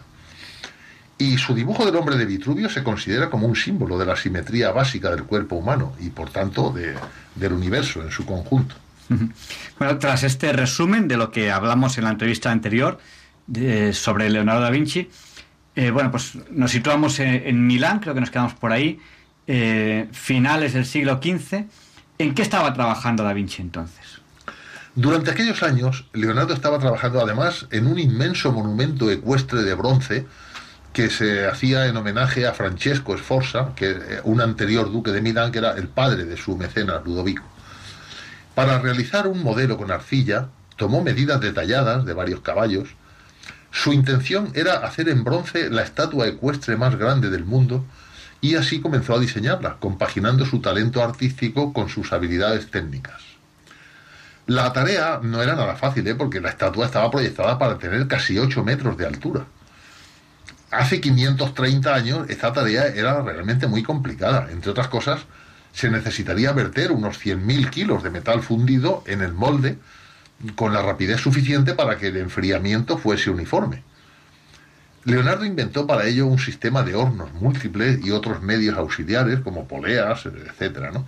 Y, y esto no se llegó a utilizar porque la amenaza de guerra hizo que todo el metal fuera destinado a fabricar cañones y munición. Pero lo que sí consiguió es realizar el modelo en arcilla del caballo y exhibirlo en Milán. Y según escribió su biógrafo Vasari, todos los que vieron el gran modelo de barro aseguraron que era la más excelente y magnífica obra que habían visto nunca. No se conserva nada de ello porque cuando Milán fue invadida por las tropas del rey de Francia, los soldados franceses lo usaron aquello como blanco para practicar con sus ballestas y quedó destruido. Leonardo tenía una mentalidad práctica ¿eh? y también aquí lo demostró como corresponde a un ingeniero concienzudo y detallista. Los diseños del caballo Esforza están en los códices de Madrid, eh, aquí en nuestra Biblioteca Nacional, en los que hay numerosas anotaciones y está también el diseño de las uniones entre las distintas piezas. Habíamos dicho que en esta segunda entrevista sobre Leonardo da Vinci íbamos a hablar, aunque mencionamos muy por encima, íbamos a hablar más a fondo sobre sus cuadros. ¿Qué podemos decir sobre los cuadros que pintó da Vinci? Durante su primera etapa milanesa, que es, eh, que es la que estamos ah, contemplando ahora, no solo llevó a cabo proyectos relacionados con la hidráulica, efectivamente, ni con la mecánica, con sistemas de defensa, fortificaciones, urbanismo, etcétera. Por supuesto, también realizó obras pictóricas que han pasado brillantemente a la historia del arte. Vamos a ver rápidamente cuatro de ellas, que son un par de retratos femeninos, la Virgen de las Rocas y la Última Cena. Bueno, pues, pues empecemos con esos retratos. ¿Quiénes son los personajes retratados? El primero de ellos es la Dama del Armiño. Esta dama era Cecilia Galerani, ¿eh? que era hija del embajador de Florencia en la corte de Milán. Era una mujer muy culta e inteligente. Componía poesías y participaba en, tertulias cortesanas, además de tocar muy bien algunos instrumentos musicales. Al poco tiempo de instalarse en la corte de Milán, tenía solo 15 años de edad y se convirtió en la amante favorita del duque Ludovico. Por la fecha en que se ha datado el cuadro debía de tener ella unos 17 años. El armiño que aparece en el cuadro tiene una función muy simbólica, porque alude al duque, que era llamado a veces el melino, ¿eh? armiño en italiano. ¿no? Y Cecilia fue una de las pocas mujeres con las que Leonardo tuvo una amistad cercana a lo largo de toda su vida. Este cuadro está en el Museo Nacional de Cracovia y naturalmente es la pieza más valiosa que, que hay allí. Lo sería prácticamente en cualquier museo. Bueno, no en cual, todos, pero casi. ¿no? Y el otro retrato que he mencionado se llama La, la Belle Ferronière. El nombre viene de que el marido de la modelo era ferretero. Tras muchos años de dudas e investigaciones, la modelo fue finalmente identificada como Lucrecia Crivelli, que era otra amante de Sforza, aunque estuvo bastante tiempo considerada como la misma Cecilia del Armiño con algo más de edad. La verdad es que se parecen bastante. Entre ambas hay ciertas similitudes de estilo. Ambas son consideradas como obras muy buenas y ha habido dudas sobre la autoría de Leonardo. Dudas que algunos expertos mantienen, pero bueno, de momento ambas siguen en la lista de obras auténticas. Y, y no, nos has mencionado otro cuadro de esa época, eh, La Virgen de las Rocas. Respecto a la Virgen de las Rocas hay, hay dos versiones. Hay, o sea, dos cuadros con el mismo tema. El primitivo está en el Louvre, que está pintado sobre tabla, y hay otra versión sobre lienzo que está en la National Gallery de Londres. La obra fue encargada a Leonardo para ser colocada en el retablo de la iglesia de San Francisco Grande de Milán. Mide casi dos metros de altura. En el contrato se obligaba a realizar tres pinturas para formar un tríptico, pero por alguna razón, quizá porque no se le pagó eh, lo que él esperaba, pues Leonardo y la cofradía que se lo encargó salieron tarifando. La tabla no llegó a instalarse y se la quedó el propio Leonardo. Más adelante los franceses que conquistaron Milán se apropiaron de ella y en Francia sigue. Eh, Esta obra tiene una gran simbología y para los entendidos en arte es un verdadero tratado de pintura en diversos aspectos como técnica, historia bíblica, composición, perspectiva, dibujo, colorido. Es destacable el uso de la técnica llamada sfumato, eh, que difumina los contornos de las figuras, creando un ambiente un poco misterioso. Hay muchas dudas de que la versión londinense sea obra de Leonardo, al menos en su totalidad. Algunas de sus partes se atribuyen claramente a discípulos suyos. A diferencia de la primera versión, el ángel deja de señalar a Juan el Bautista, que es el niño que está con la Virgen, que no es Jesús, ¿eh? como podría parecer a primera vista. Los colores son más fríos y la luz que se ve al fondo de, de la cueva es más clara. Los personajes en esta versión tienen un halo de santidad que Leonardo no había pintado en la primera versión. Y también se puede observar a Juan con una cruz de junco, lo cual forma parte de la iconografía del personaje. Además, la atmósfera difuminada que decía antes se muestra en el cuadro de Londres mucho menos sutilmente, y en lugar de penumbra aparecen sombras más marcadas, bueno, y algunos reflejos metálicos. Bueno, lo cierto es que en ambas versiones la gracia de las figuras, la estructura triangular de la composición y el uso del famoso esfumato para realizar el sentido espiritualista de la escena produjeron una revolución estética para sus contemporáneos. Y llegamos a la que posiblemente es la, gran obra de Leonardo da Vinci, en Milán, que, si, que es la última cena. ¿no? Yo no sé si se cabría considerarla como su gran obra. Pues es una obra grande, en verdad, ¿eh? grande no solo por su tamaño, tiene, que tiene casi nueve metros de longitud y cuatro y medio de altura. Se trata, en verdad, de una pintura mural realizada para el refectorio del convento dominico de Santa María de la Gracia por encargo del duque Ludovico Sforza. Leonardo terminó esta pintura en 1498. En principio era un encargo modesto, pero acabó otorgando a su autor la definitiva consagración como pintor. La obra se deterioró rápidamente. En principio empezó con una técnica pictórica que no funcionó bien y en menos de 20 años había perdido su original esplendor. Y ha sido restaurada seis veces a lo largo de su centenaria histórica y, algunas restauraciones pues, han sido malas y perjudiciales. Al parecer, solo el 20% de todo el mural actual ha sido eh, pintado directamente por las manos de Da Vinci. El motivo pictórico, casi podríamos decir, el argumento de esta obra, es el dramático momento en que Jesucristo acaba de decir a los apóstoles, uno de vosotros me traicionará. Y en la pintura capta de forma genial el momento de sorpresa de los comensales. Bueno, de todos excepto de Judas Iscariote, para el cual no era una sorpresa, como para los demás. Como en otras de sus obras, Leonardo experimentó con múltiples aspectos de la pintura, desde los dibujos hasta las técnicas del pintado en sí. Y en esta obra tiene especial importancia el efecto de la luz y la perspectiva, así como la expresividad de los estados de ánimo de los personajes, todo lo cual dota a este mural de vida y de ritmo. Esta obra es un gran ejemplo del interés que tenía Leonardo por el estudio psicológico de los personajes de sus cuadros. Muchos expertos e historiadores del arte la consideran realmente como una de las mejores obras pictóricas del mundo.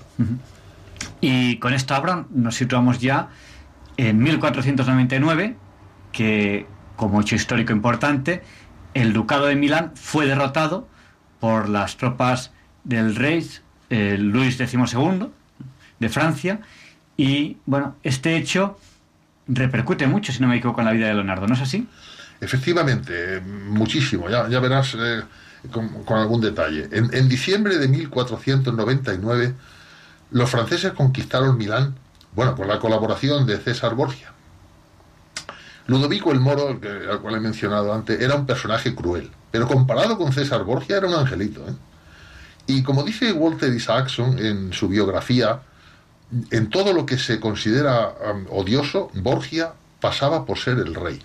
Asesinato, traición, incesto, libertinaje, violencia gratuita y corrupción. Combinaba las ansias de poder de un tirano brutal con la sed de sangre de un psicópata. O sea que el personaje era de armas tomar. ¿eh?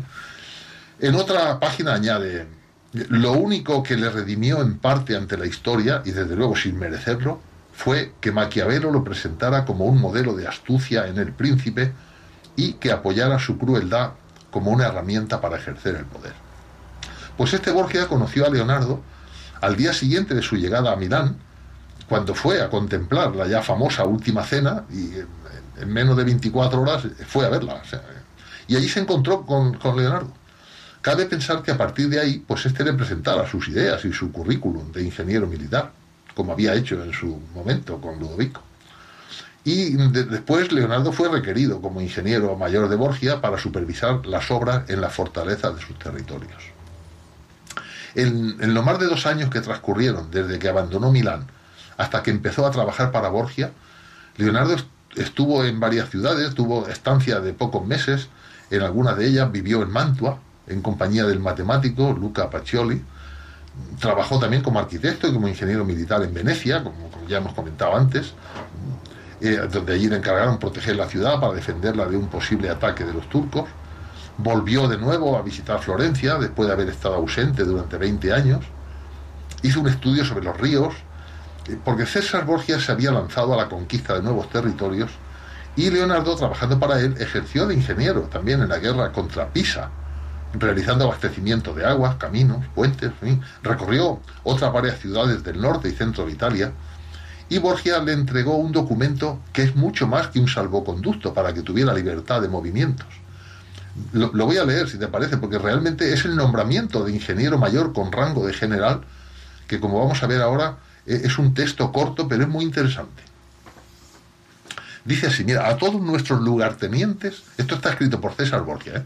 a todos nuestros lugartenientes, capitanes, condottieri, oficiales, soldados y súbditos a los que concierna esta noticia, encomendamos y mandamos que a nuestro ilustrísimo y queridísimo cortesano, arquitecto e ingeniero general Leonardo Vinci, portador de la presente, el cual por encargo nuestro ha de examinar los sitios y fortalezas de nuestros estados para que podamos proveer en función de las exigencias de estos y de su criterio personal, concedan paso libre de todo pago a él y a los suyos, y un amistoso recibimiento, y le dejen ver, medir y calcular todo lo que quiera, y a tal efecto le proporcionen los hombres que solicite y le presten toda la ayuda y obras que deban hacerse en nuestros dominios a consultar con él y a atenerse a su opinión, y que nadie ose hacer lo contrario si no quiere incurrir en nuestras iras. Pues vaya, pues sí que tenía prestigio y galones Leonardo. Eh, ¿Cuántos años más siguió trabajando para César Borgia?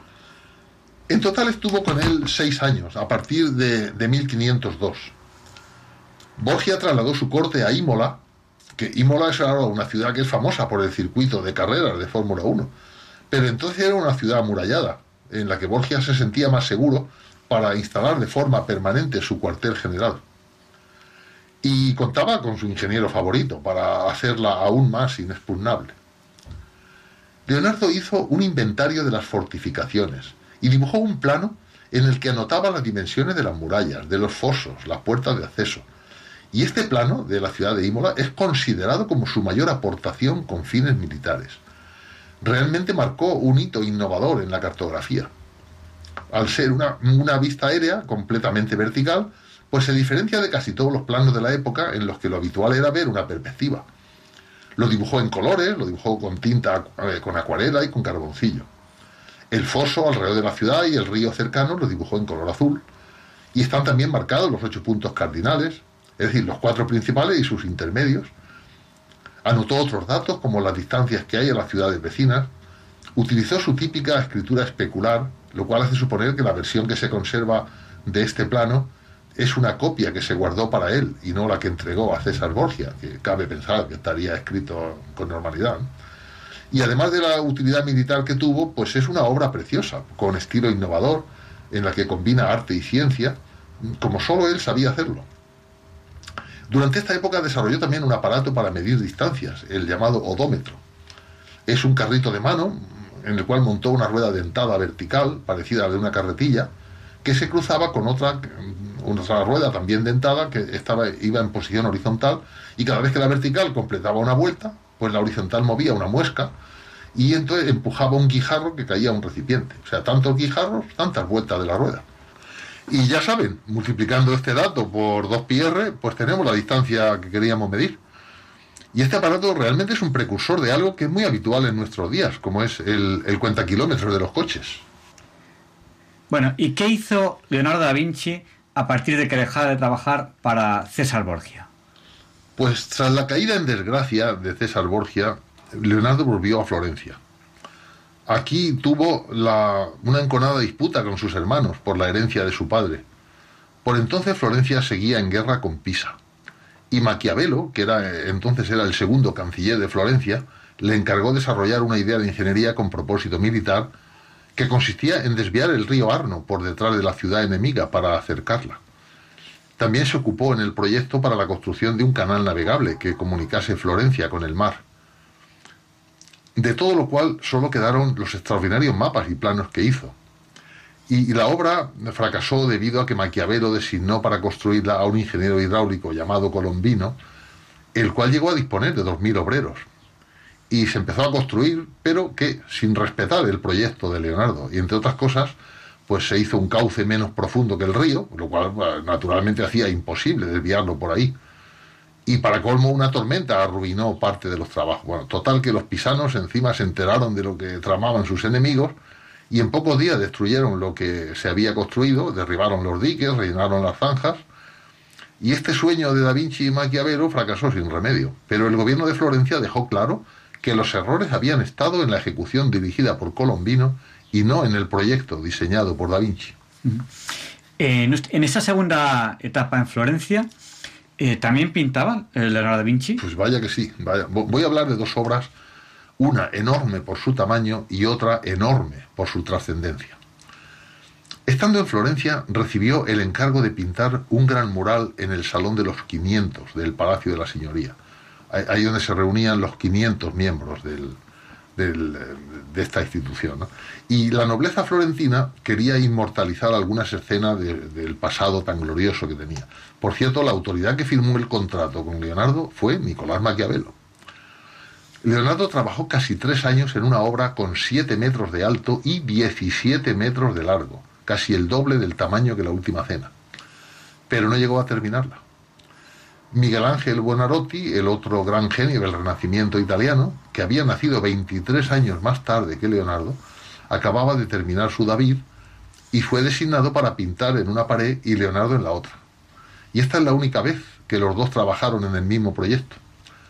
Ambos debían realizar una batalla. La de Leonardo sería la batalla de Anghiari y Miguel Ángel representaría un episodio de la batalla de Cachina, que había ocurrido 140 años antes. Miguel Ángel acabó el boceto, pero solo acabó parcialmente la pintura, porque entonces fue invitado a regresar a Roma para construir la tumba del Papa Julio II. Por lo tanto, ninguno de los dos terminó los trabajos, aunque sí varios bocetos. ¿Y cuál es la obra que nos has dicho que ha tenido enorme trascendencia? Pues la obra cumbre de esta etapa florentina y una de las pocas obras acabadas por Leonardo fue el retrato de Madonna, abreviadamente Mona, llamada Lisa Gerardini, la esposa de Francesco del Giocondo, razón por la que el cuadro es conocido también como Mona Lisa o la Gioconda. Es el retrato que más literatura ha generado a lo largo de toda la historia del arte. Como cuadro y como personaje, la mítica Gioconda ha inspirado infinidad de libros y leyendas, incluso hasta una ópera, pero es poco lo que se conoce a ciencia cierta. Hay muchas interpretaciones sobre este cuadro que aún son objeto de debate. Ni siquiera se sabe con seguridad quién encargó el cuadro. La sonrisa de la modelo ha hecho correr ríos de tinta. Se ha visto en ella crueldad y otros se han sentido cautivados por su encanto. Y basándonos en las propias anotaciones de Leonardo, podemos decir que trabajó bastante para conseguir la expresión que deseaba en sus personajes. En este caso consiguió esa sonrisa haciendo tocar un laúd. El biógrafo de Leonardo Vasari, que, del cual he mencionado antes, escribió al respecto. Mona Lisa era muy bella, y Leonardo, mientras pintaba, procuraba que siempre hubiese alguien cantando o tocando algún instrumento o bromeando. Y de esta manera la modelo se mantenía de buen humor y no adoptaba un aspecto triste o fatigado. Leonardo nunca estuvo totalmente satisfecho con esta obra, ¿eh? no la entregó ni cobró de quien se la había encargado. Y en las sucesivas mudanzas que tuvo después, como fueron Roma, Milán, a donde volvió por segunda vez, y luego finalmente Francia, pues él siempre la llevó en su equipaje y la retocaba de vez en cuando.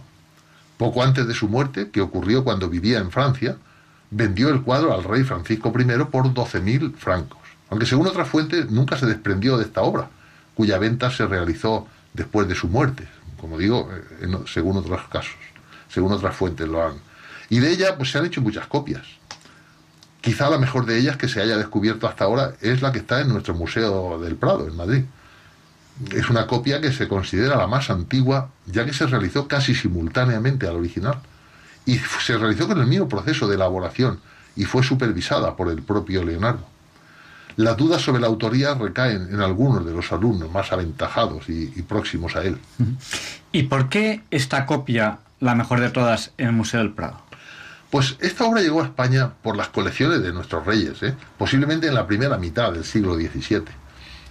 En el Museo del Prado está desde el origen de- del museo, o sea, hace ahora 200 años. Curiosamente, en este 2019 se conmemoran sus 200 años. Aunque hasta hace poco no fue catalogada. Estaba ahí sin saber que estaba ahí. Y esto ocurrió porque el Louvre hizo una exposición sobre Da Vinci eh, en el año 2012 y un par de años antes pues pidió esta obra al Prado que, dedicó, mm, eh, decidió hacerle un estudio técnico, decidió resta- restaurarla y, y- y decidió limpiarla. Y gracias a ello se pudo recuperar su aspecto original, así como su importancia histórico-artística. Se le hizo una prueba de rayos X y se descubrió que las capas de pintura y la composición del cuadro eran casi idénticas a la original.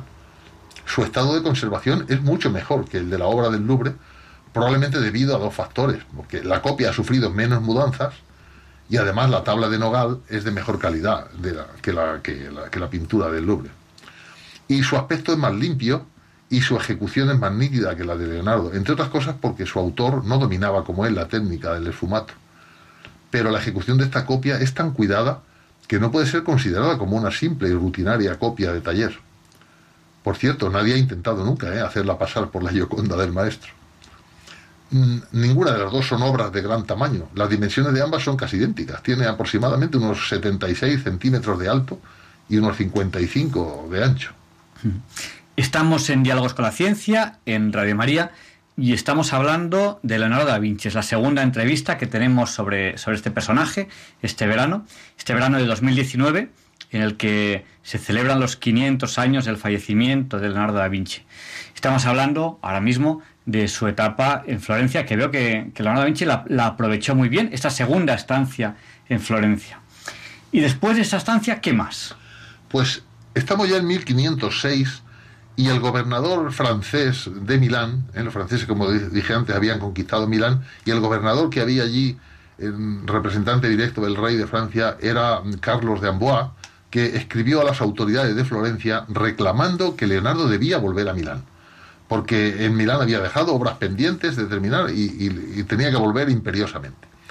Leonardo quería volver realmente, ¿eh? de hecho no estaba a gusto en Florencia, porque allí vivían sus hermanastros y allí se palpaba su rivalidad con Miguel Ángel. Y antes de irse de Florencia, pues tuvo que firmar un compromiso de regresar a los tres meses. Compromiso que no cumplió, claro. Y, el confaloniero de Florencia, pues mandó una carta a Milán en la que atacaba el honor de Leonardo y amenazaba las relaciones de Florencia con Milán. O sea, hubiera sido un, un conflicto diplomático importante. Carlos de Amboise contestó, entre otras cosas, diciendo que Leonardo era querido en Milán y poco apreciado en Florencia, en especial en cuanto a sus habilidades como ingeniero.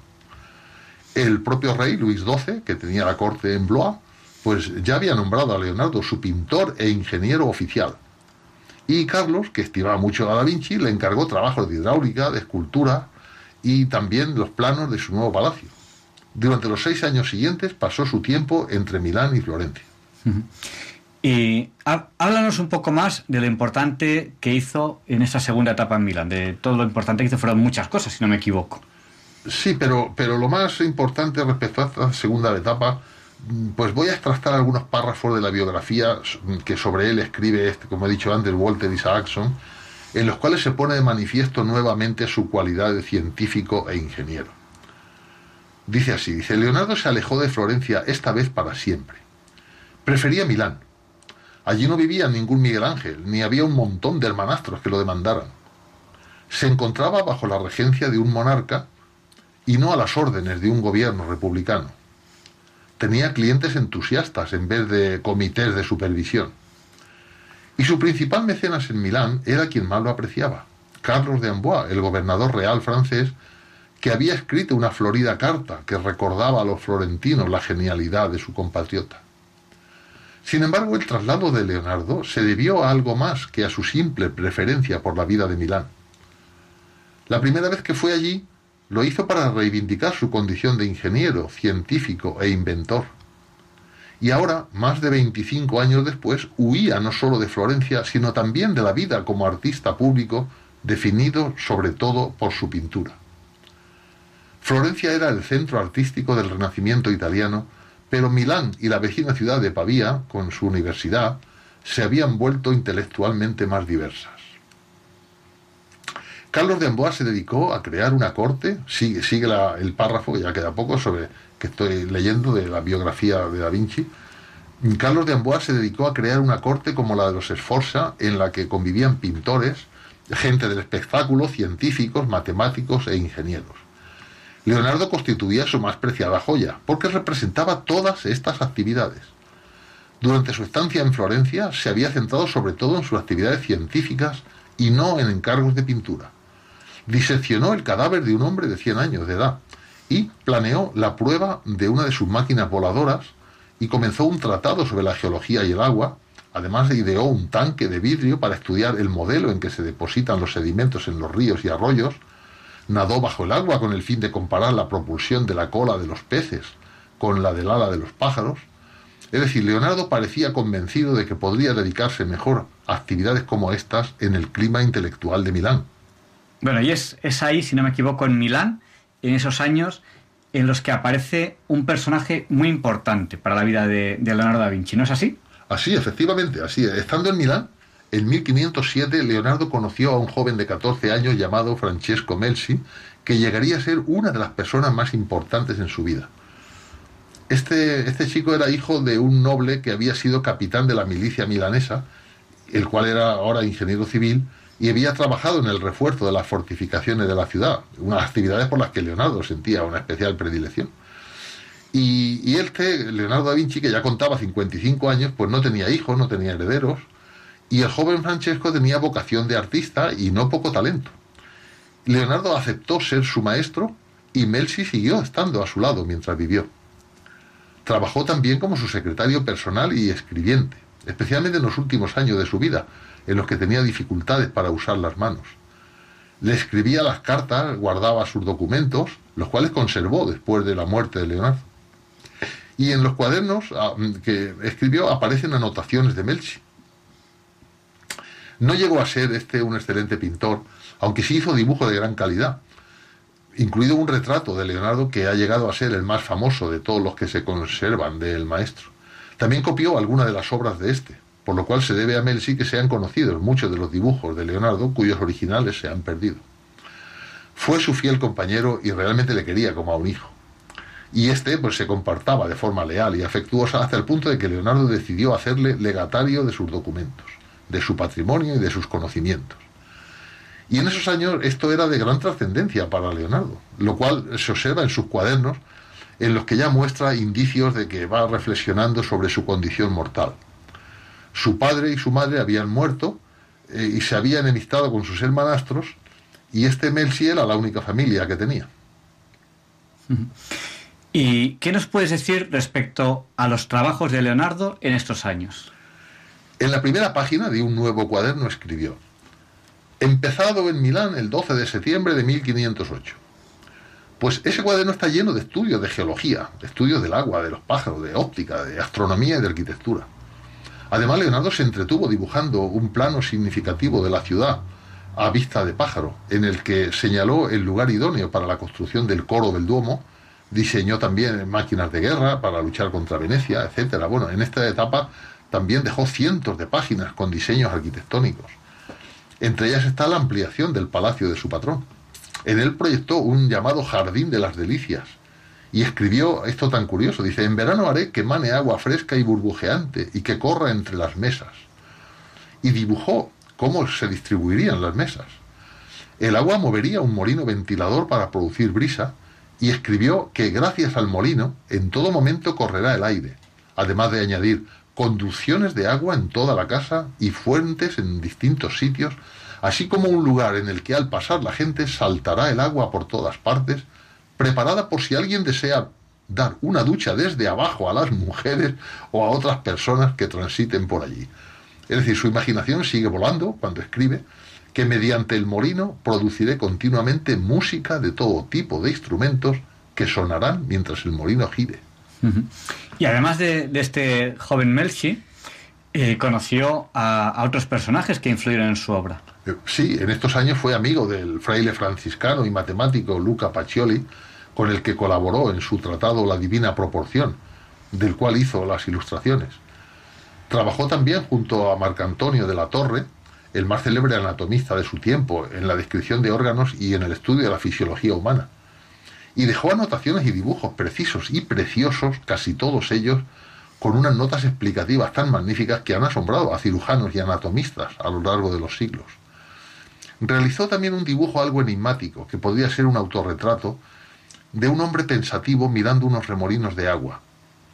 En una nota que dejó a pie de página, Leonardo compara los remolinos del agua con los rizos del pelo. En alguna biografía he leído esta pregunta sobre estos dibujos. ¿Es una metáfora sobre sí mismo? Seguimos avanzando en la vida y obras de Leonardo da Vinci. ¿Cuál fue su siguiente etapa después de esta segunda etapa en Milán? No sé si es la segunda, ya me he descontado. Pues después de la muerte de Carlos de Amboise en 1511 y tras la batalla de Rávena, Francia se marchó ya del territorio italiano. Y Leonardo decidió abandonar Milán y comenzó una etapa de cuatro años en los que buscó nuevos protectores. Eh, Dos años después se marchó a Roma, donde trabajó para el Papa León X, que era miembro de la familia Medici. Y en aquel momento Rafael y Miguel Ángel tenían mucho trabajo en el Vaticano y el ingeniero oficial era Giuliano Giamberti Sangalo, que también tenía allí un gran éxito. Así es que Leonardo solo recibió encargos modestos, sin participar ni en la construcción de las numerosas fortalezas romanas ni en el desarrollo urbano. En Roma vivió una etapa de tranquilidad. ¿eh? Allí no tenía grandes obligaciones, dibujó mapas, estudió antiguos monumentos romanos y además reanudó su estrecha amistad con el gran arquitecto Donato Bramante hasta que éste falleció en 1514. Y como apenas tuvo patrocinio de Juliano de Médicis, pues realizó un proyecto para secar las lagunas pontinas. Mm, Por cierto, resol- resolviéndose este, este problema de las lagunas pontinas en los años 30 del siglo XX, cuando mandaba Mussolini. Y en 1514 realizó la serie de los diluvios, que ha sido interpretada como una respuesta parcial a la gran obra que Miguel Ángel desarrolló en la bóveda de la capilla Sistina. No llegó a pintar los diluvios, aunque sí hizo muchos dibujos sobre ello, y en sus textos y dibujos sobre el diluvio Leonardo expresó su convencimiento de que el caos y la destrucción son inherentes a la fuerza bruta de la naturaleza. Los dibujos del diluvio parecería que, que son el inquietante colofón de toda una vida observando y dibujando la naturaleza. Es decir, eh, Leonardo da Vinci vivió y trabajó en casi todas las grandes ciudades italianas, grandes y poderosas, Florencia, Milán, Venecia, Roma. Estamos ya en el año 1516. Él entonces no lo sabía, pero le quedaba poco más de dos años de vida. Sí, en, en 1516, cuando ya había muerto su último mecenas italiano, que era Juliano de Medici, pues Leonardo dejó Italia y se marchó a Francia junto con Francesco Melzi. Hasta entonces Leonardo había tenido cinco protectores, algunos de los cuales nos resultan conocidos solo por eso, por haber sido mecenas de Leonardo. No todos tuvieron el mismo grado de afinidad y aprecio por él, empezando por, por Lorenzo de Medici, hasta Juliano, también de Medici, el último, que no le trató como merecía. De hecho, cuando falleció, Leonardo escribió esta frase un poco enigmática. Los Medici me hicieron y los Medici me deshicieron. Con 64 años de edad le faltaba el mecenas que tuviera con él una perfecta sintonía. Y la tuvo con un personaje no italiano. En efecto, en un viaje a Bolonia, Leonardo se encontró con el que ya era el nuevo rey de Francia, Francisco I, que entonces contaba solo 21 años de edad y acababa de suceder a Luis XII, que había sido admirador y coleccionista de obras de Leonardo. Y Francisco I invitó a este a acudir con él a Francia y en el verano de 1516 se unió a la corte del rey francés, que sería su último y más devoto mecenas. Hasta entonces, Leonardo no había salido nunca de Italia. Además de los baúles de ropa, los manuscritos e instrumentos de trabajo en su equipaje, llevaba al menos tres pinturas que todavía retocaba con obsesión. Era una obsesión perfeccionista que aplicó a las, a las pinturas de Santa Ana con la Virgen y el Niño, a la de San Juan Bautista y a la Mona Lisa. ¿Y qué hizo, qué hizo en Francia? Pues fue nombrado primer pintor, primer ingeniero y primer arquitecto del rey. Y recibió una generosa pensión. El rey le dio como residencia el palacete de Clou, en el cual había pasado su infancia el rey. Estaba próximo al castillo de Amboise, donde, donde él vivía ahora. Y ese palacete, que está a unos 500 metros del Palacio Real, pues está conectado con él por un pasadizo subterráneo por el que el rey iba a charlar largamente con Leonardo. A cambio de todo lo que le regaló, solo le pidió el placer de poderle escuchar y observarle mientras el genio trabajaba, y es un placer que realmente disfrutó casi todos los días. Da Vinci ahí se sentía libre para pensar, para soñar y para trabajar. Aquí vivió hasta su muerte, tres años después, en 1519. Y el gran respeto que le tenía el rey francés hizo que Leonardo pasase esta última etapa de su vida, más bien como un miembro de la nobleza que como un empleado de la Casa Real. Francisco estaba encantado con él, ¿eh? le consideraba eh, como un padre. Era su artista y científico más admirado. Le propuso varios encargos, entre otros diseñar los festejos de las celebraciones del bautizo de su hijo y los de la boda de una sobrina. Y no eran unos festejos cualquiera, ¿eh? Uno de los aspectos menos conocidos del talento de Leonardo es como organizador de fiestas, fiestas sorprendentes y, espectáculos suntuosos de los que disfrutaba la corte. Ya lo había hecho en Milán para Ludovico Sforza y también ahora para el rey de Francia. Recibió el encargo de diseñar vestimenta, escenarios y músicas. En la famosa fiesta del paraíso recreó la maquinaria que reproducía el movimiento de los astros, que ya había inventado en Milán y realmente pues, se trata del primer planetario de la historia. ¿Y alguna obra importante en esta, digamos ya, por llamar de alguna manera, su última etapa vital? Francisco I quería reordenar la corte, que todavía era parcialmente trashumante, y quería construir una nueva capital en el centro de Francia.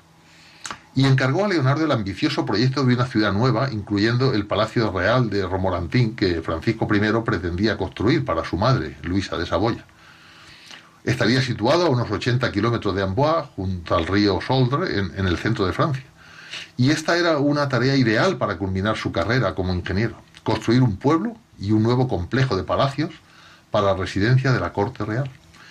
De llevarse a cabo, esto permitiría la expresión de muchos de los deseos de Leonardo, arquitectura, urbanismo, obras hidráulicas, ingeniería y hasta fiestas y espectáculos.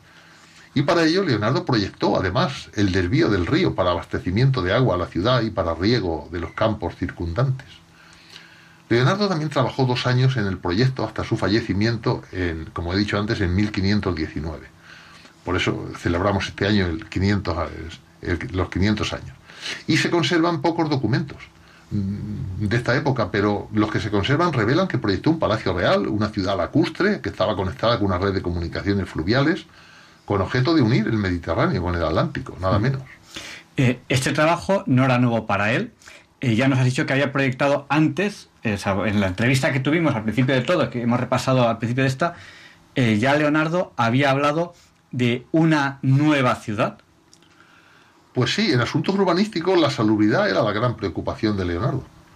Utilizando ideas que había desarrollado ya en Milán, la ciudad presentaba una doble red de comunicaciones y de conducciones para las aguas limpias y para las sucias, que no se mezclaban a fin de evitar la peste. La ciudad se planificaba no solo teniendo en cuenta los edificios para palacios, viviendas, talleres, etcétera, sino también como una red por la que circulaban personas y mercancías. Y el interés de Leonardo por las fortificaciones había disminuido ya. ¿eh? Ya la nueva ciudad no se ocultaría detrás de murallas, sino que se abría a, a todo el país y posiblemente se inspiró en la imagen del corazón, que está unido a las arterias, imagen que él conocía muy bien por sus estudios de anatomía, o quizá le inspiró la extensa red de canales del norte de Italia y la región del Véneto, que conocía muy bien. También se ha visto que, que en recientes excavaciones arqueológicas las obras de construcción llegaron a empezar. ¿eh? Se hicieron algunas canalizaciones y cimentaciones, pero no se avanzó mucho. Que si el coste era excesivo, que si la peste diezmó a la corte y a los trabajadores, lo cierto es que la muerte de Leonardo puso fin a la obra. La corte se desplazó al castillo de Chambord, que está entre Amboise y Romorantin, donde el terreno era menos pantanoso y se necesitaban menos canales, y la que iba a ser la nueva capital cayó en el olvido. Así es que el castillo de Chambord, que es el mayor de los que hay en el Valle del Loira, en él también intervino Leonardo, y, su famosa escalera helicoidal fue diseñada por él. Esta escalera tiene una característica muy curiosa y es que tiene doble espiral, de manera que una persona puede subir sin cruzarse con otra que esté bajando, o viceversa. ¿no? Solo se podrían ver por unas ventanas que dan al centro, de modo que parece que solo hay una escalera. Es una curiosidad arquitectónica. Y, para terminar ya, ya la entrevista, porque el tiempo en las redes así pasa volando, eh, háblanos de los últimos meses en la vida eh, de este personaje que estamos viendo que es absolutamente irrepetible. Pues hasta 1517 Leonardo había tenido buena salud, pero sufrió un ictus y el brazo derecho le quedó paralizado. Y con su prodigiosa e incansable mano izquierda y con la ayuda de Melchi, Leonardo aún hizo la mayoría de los bocetos y proyectos en los que trabajó para Francisco I. Su casa estaba repleta de los papeles y apuntes que contenían las ideas de, este hombre excepcional, muchas de las cuales demostraron su factibilidad y aún su necesidad pasados muchos años. En sus cuadernos está una página que parece ser la última que escribió. Mm, Dibuja cuatro triángulos rectángulos que están inscritos, mejor dicho, en cuatro triángulos rectángulos inscribió rectángulos de diferentes dimensiones y sombreó el resto de la superficie del dibujo. Y escribió que intentaba encontrar la fórmula para comprobar que el área de un triángulo rectángulo no varía a pesar de variar las dimensiones de sus catetos. Realmente era un acertijo, del cual ya se había ocupado el geómetra griego Euclides 18 siglos antes. Pero la insaciable curiosidad de Leonardo queda de manifiesto también aquí. A nadie con su edad y su precaria salud le hubiera importado mucho esto, pero a él no. La página acaba abruptamente con un etcétera y una curiosa frase que dice, porque la sopa se enfría. ¿Eh? Parece claro que ya le estaban llamando para comer. Y diez días antes de fallecer, tras haber escrito que ningún ser va a la nada, y al considerar la certeza de su muerte y la incertidumbre de su hora, escribió su testamento y encomendó su alma a Dios, como él escribió, soberano, maestro y señor. Ante un notario de Amboise, legó a Francesco Melzi sus manuscritos, sus cuadros, sus documentos y los instrumentos de trabajo. Y según escribió su biógrafo Vasari, y también Francesco Melzi lo escribió en una carta dirigida a los, herma- a los hermanos de Leonardo para informar de su muerte, pues según todos estos documentos, Leonardo pidió un sacerdote para confesarse y recibió los últimos sacramentos. Bueno, pues aquí en Radio María tenemos que alegrarnos de, de ello, ¿no? Un personaje de, de esta categoría, de este talante, pues que, que al final encomiende su alma a Dios, que le llame soberano, maestro y señor, y se confiese, pues es algo, algo muy bueno, ¿no? ¿Y en qué día falleció Leonardo da Vinci? Su fallecimiento ocurrió el 2 de mayo de 1519 en la casa de Clou, 17 días después de cumplir 67 años. En ese momento le estaba abrazando Francisco I, el rey de Francia. Y casi tres siglos después, el pintor Ingres inmortalizó la escena. Hay un cuadro muy famoso de Ingres donde, donde se ve esta escena. Para ello se inspiró en un epígrafe que había redactado Vasari con estas palabras.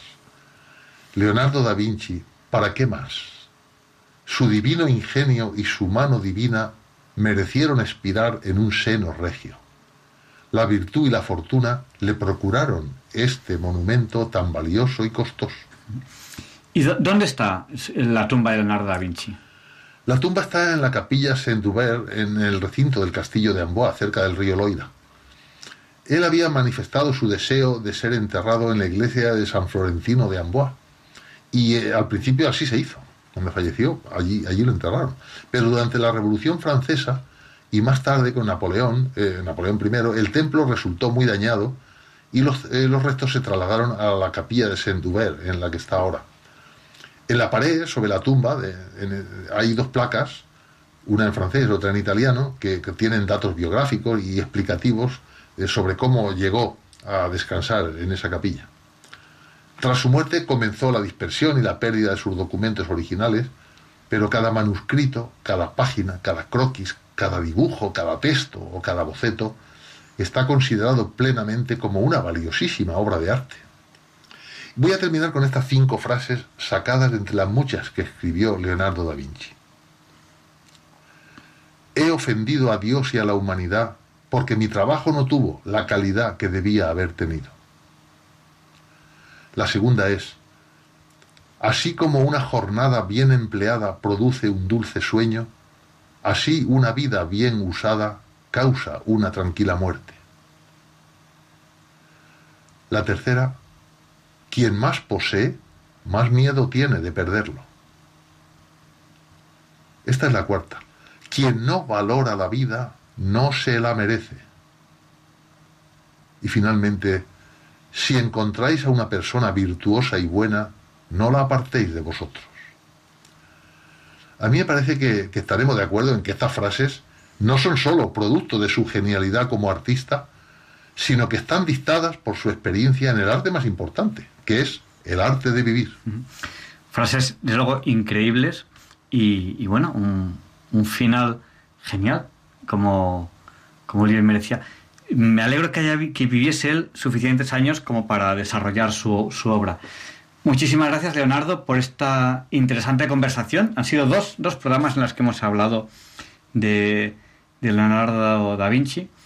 Hemos ido viendo en este programa la vida y obra de este fabuloso personaje, artista genial, científico, ingeniero, precursor de muchos inventos, ideas que han influido de forma importante en el avance de la humanidad. Muchas gracias y, y buenas noches. Buenas noches, Javier Ángel, y buenas noches también para los oyentes de Radio María.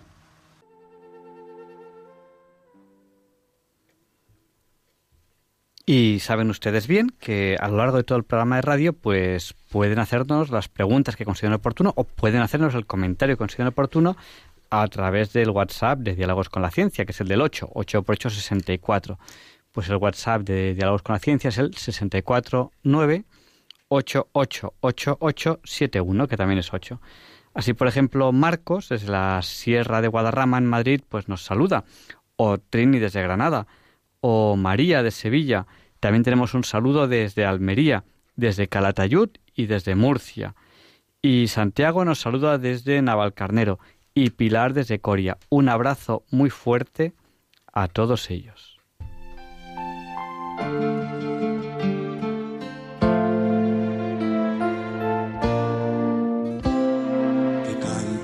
Los niños que alcen la voz, que hagan al mundo escuchar, que unan sus voces y lleguen al sol.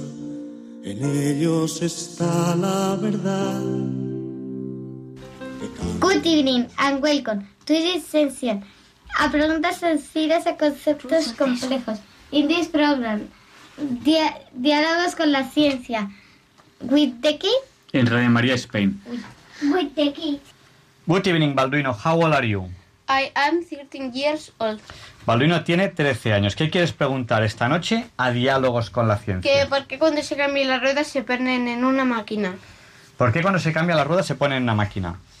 A ver, las ruedas de los coches, dime, dime Teresa. Que yo creo para, porque esa máquina, yo creo que porque esa máquina las arregla. A ver, eh, las ruedas son piezas que giran muy rápido. Entonces, En maquinaria, en maquinaria en general, no solamente las ruedas, otras piezas, como por ejemplo el cigüeñal de los motores, eh, hay piezas que giran muy rápido. Cuando las piezas giran, pueden estar equilibradas o desequilibradas. Hay un equilibrado que es el equilibrado dinámico, que tiene dos condiciones. Una, la primera condición es que el centro de masas de la pieza esté en el eje de giro. Al estar el centro de masas de la pieza en el eje de giro, cuando la rueda gira, la, eh, la pieza no tiende a salirse del eje. Porque si la pieza tiende a salirse del eje, hay que agarrarla y eso produce una vibración. Entonces, el equilibrado dinámico tiene dos condiciones. Primera condición, que el centro de masas de la pieza esté en el eje de giro. Y segunda condición, que el eje de giro sea una dirección principal de inercia. ¿Qué es eso de la dirección principal de inercia? Es que las piezas tienden a girar alrededor de unos ejes que se llaman direcciones principales. Cuando una pieza gira en un eje que no es dirección principal, ella tiende a girarse y tiende a colocarse a colocarse en forma de que su giro sea en la dirección principal. Entonces, esa es la segunda condición del equilibrado dinámico, que la pieza gire respecto a una dirección principal de inercia. ¿Vale o no vale? Porque cuando la pieza no gira respecto a la dirección principal de inercia, tiende a girar alrededor de, una especie de, de- tiende a girar alrededor de su dirección principal de inercia, tiende a girarse y eso produce una vibración. Entonces, cuando una pieza cumple esas dos condiciones, que el centro de masas esté en el eje de giro y que el eje de giro sea en la dirección principal de inercia, esa pieza al girar no vibra. ¿Vale? Entonces las ruedas en concreto se ponen en una máquina para equilibrarla, para irle poniendo unas- unos pesitos estratégicamente colocados para que se cumplan esas dos condiciones. ¿Vale, Balduino? Así que más o menos me he acercado. Bueno, más o menos. Ah, yo os voy a contar una anécdota. ¿Habéis visto las películas de Indiana Jones ya vosotros o no? No, no. Pues cuando, cuando las veáis, cuando las veáis, eh, hay un momento en que Indiana Jones necesita un vehículo para ir por el desierto. Dime, Teresa. ¿Quién es Indiana Jones? Un detective. No. Un aventurero. Un aventurero. Cuando era pequeño, eh, ¿Qué haces ahí hablando tan lejos del micrófono, Marta? Si te, si te hablas lejos del micrófono ni se te oye. Pues que cuando era pequeño jugaba a ser detective. ¿Cómo que detective? No, arqueólogo. ese es Tadeo Jones. Además es arqueólogo lo que, que lo que jugaba a ser. Tadeo Jones es el español. Bueno, pues Indiana Jones, que es el norteamericano, eh, hay una escena en la película en la que necesita un vehículo para moverse por el desierto y se lo pide a un jeque, a un jeque árabe, y entonces eh, eh, le, le- le presenta rubíes, diamantes y tal, que, que quiera a cambio del vehículo para ir por el desierto. Y el jeque, que tiene de todo, no quiere oro, no quiere diamantes, no quiere rubíes, no quiere nada. Y entonces le dice Indiana Jones, entonces, ¿qué quieres? ¿Y qué dice el jeque árabe? Señala el coche, dice Rolls Royce 12 cilindros, no sé qué. ¿Sabéis por qué el jeque árabe quiere ese coche? ¿Por qué? Porque el Rolls Royce 12 cilindros que sale en la película de Indiana Jones es el primer coche en la evolución de los coches que tiene equilibrado dinámico en el cigüeñal. Lo que quiere decir que en la historia de de la evolución de los motores de coche es el primer coche que al tener equilibrado el cigüeñal, el que tiene menos vibraciones en el motor de todos los coches. Entonces, por eso es, es tan, entre comillas, cotizado, o tan valorado ese coche en aquella época, que se supone que es época Sí, antigua. lo sé, pero con un diamante se podría comprar más de un Rolls Royce, como se llame. Bueno, o no. Tener, una, tener ese Rolls Royce es una... A lo mejor solamente hay uno. Y como solo hay uno, pues no se lo venden. Dime, Teresa. ¿Y Indiana Jones qué hace? Indiana Jones, en la película, Es un explorador, ¿no? es, es un- es- es un arqueólogo. Busca tesoros antiguos. ¿Vale? Y ya, pero ¿qué hace, ¿qué hace para los gemelos de su padre? Por Eso ejemplo. es Tadeo Jones. Bueno, pues... eh, pues eh, habéis entendido ya el equilibrado dinámico de las piezas. Eso es importante. Y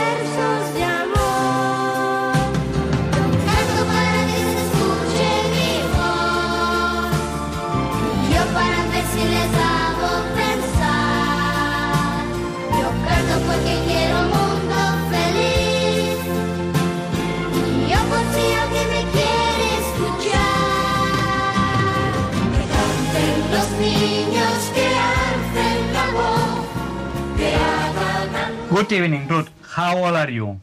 I am 11 years old. Ruth tiene 11 años. ¿Y qué quieres preguntar esta noche a Diálogos con la Ciencia? Que el rol este de El los rol. coches, El Rolls Royce. sí, de qué gasolina está formada. ¿Qué, qué- de- qué- qué- qué tiene la gasolina? Petróleo, ¿Tú crees que petróleo? supongo. Bueno, es lo que se hace la mayoría de Vamos a ver. eh, el motor hay dos motores desarrollados eh, prácticamente a la vez, eh, que, son, que se usan hoy en día, que son motores que se desarrollaron eh, en el siglo XX, que son el motor desarrollado por diésel, que quema aceite, y el motor desarrollado por Ford, que explosiona una mezcla explosiva. Esa mezcla explosiva puede estar formada por algún alcohol o por derivados del petróleo, en concreto, eh, ¿qué son derivados del petróleo? Son, hay muchos tipos, pero por ejemplo son cadenas, cadenas largas, que son, según la, la longitud de la cadena, metano, etano, butano, propano, pentano, hexano, heptano, octano, nonano, decano, ¿vale? No sé si, algún- no sé si alguna lo he dicho mal. ¿Cuántos onanos? Sí. Ano es que la cadena es recta. ¿Vale? Ano es que la cadena es recta. Vale. Entonces, Ford vio que la longitud de cadena adecuada para, para formar una mezcla que vaporizada en el aire fuese explosiva son los octanos. Vale, son los octanos. Una cadena de 8. Son los octanos. Una cadena de 8. ¿Cómo se consiguen cadenas de 8? Pues el petróleo. El petróleo son eh, derivados, son derivados de ese tipo, pero no hay muchas cadenas de 8. Entonces, ¿qué se hace? Se llevan a las refinerías y en las refinerías lo primero que se hace es que se extraen las cadenas interesantes, como puede ser, por ejemplo, la de 8, el octano, y las que son más largas se cortan, se cortan intentando conseguir cadenas de 8, que son, eso se llama el crack, crack es romper la cadena, romper la cadena de los derivados del petróleo, el crack catalítico. Eh, yo tuve una profesora que me explicaba en clase el crack catalítico. Eh, y, veíamos cómo se hacía el crack catalítico para las refinerías. Entonces, la cadena adecuada es el octano. Lo que ocurre que eh, hay otras cadenas más baratas de conseguir que funcionan casi casi igual. Que es, por ejemplo, el isoheptano. No creo que lo he dicho mal. Creo que la cadena buena es el eh, heptano y el isooctano. ¿Qué es eso de iso? Iso quiere decir que uno de los carbonos está de lado. Uno de los carbonos está de lado. Vale, es una cadena de 7 y el octavo carbono está de lado. Y eso funciona muy bien, pero hay un problema con los isoheptanos. Tanto los octanos como los isoheptanos producen explosión, pero dentro de las explosiones hay de dos tipos. Luego, si quieres, os explico algo sobre las explosiones. ¿Te interesa? Puedes, puede preguntarme. ¿Te apetece preguntarme algo sobre las explosiones? No, es que es- he estado mirando en este mineral. En este mineral, eso no es un mineral, es un. eh, Ah, digo, es un. Es un, un Tiene vid- 12 lados. Déjalo. ¿Cómo se llama? Un doceavo, creo que. Dodecaedro. Es un dodecaedro. El dodecaedro que por arriba se ve como un arco iris, por el medio normal Bueno. y por el abajo. Vamos a seguir hablando de lo que hablamos. Pero el caso es que. eh, el caso es que cuando la cadena es de 7 y tiene un carbono al lado, eh, lo que ocurre es que la explosión puede ser demasiado violenta. La explosión puede ser demasiado violenta. Y puede romper el motor. Luego veremos si queréis qué tipos de explosiones hay. Eh, La explosión masiva. eh, la explosión mental, que se llama una detonación. ¿Vale? Hay un programa en televisión que se llama El Hormiguero. Eh, Sí, esa. queremos saludar a Pablo Moto, que le, le admiramos porque ha conseguido hacer un programa muy bueno, ha conseguido hacer un programa muy bueno Ah, lo sin caer, sin caer en chabacanerías ni cosas raras. Le queremos felicitar desde aquí. No sé cómo- Ciencia, Pablo Moto. No sé cómo es que no ha caído a bancarrota. Ah, porque, por ejemplo, en un episodio hicieron un Bueno. hicieron un ascensor a, a un a, un- a una habitación, en plan, la habitación Bueno. subía y bajaba. Bueno, pues el caso es que eh, en el hormiguero hacían deflagraciones. Cuando yo explico explosivos a los alumnos, les digo, ¿y sabéis por qué nunca hicieron una detonación? Y los alumnos me dicen, no, porque si hacen una detonación es el último programa del hormiguero. En explosiones hay dos tipos, las deflagraciones, que son explosiones, y las detonaciones, que son muchísimo más violentas. Bueno, pues cuando se producen detonaciones en todo el motor, eso puede romper el motor. En forma de que eh, el combustible tiene el poder antidetonante. El poder antidetonante son los octanos. Cuanto más octanos, más poder antidetonante tiene.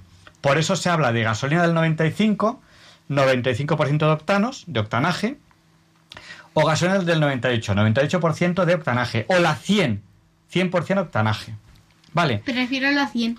Pero como los octanos, como los octanos eh, son caros, lo que se hace es que se le añaden aditivos para que tenga el octanaje equivalente al 95%, equivalente al 98% o equivalente al 100%. El antidetonante, el mejor antidetonante que hay, perdonad, cosas del directo, es eh, el plomo. Pero el plomo es muy contaminante.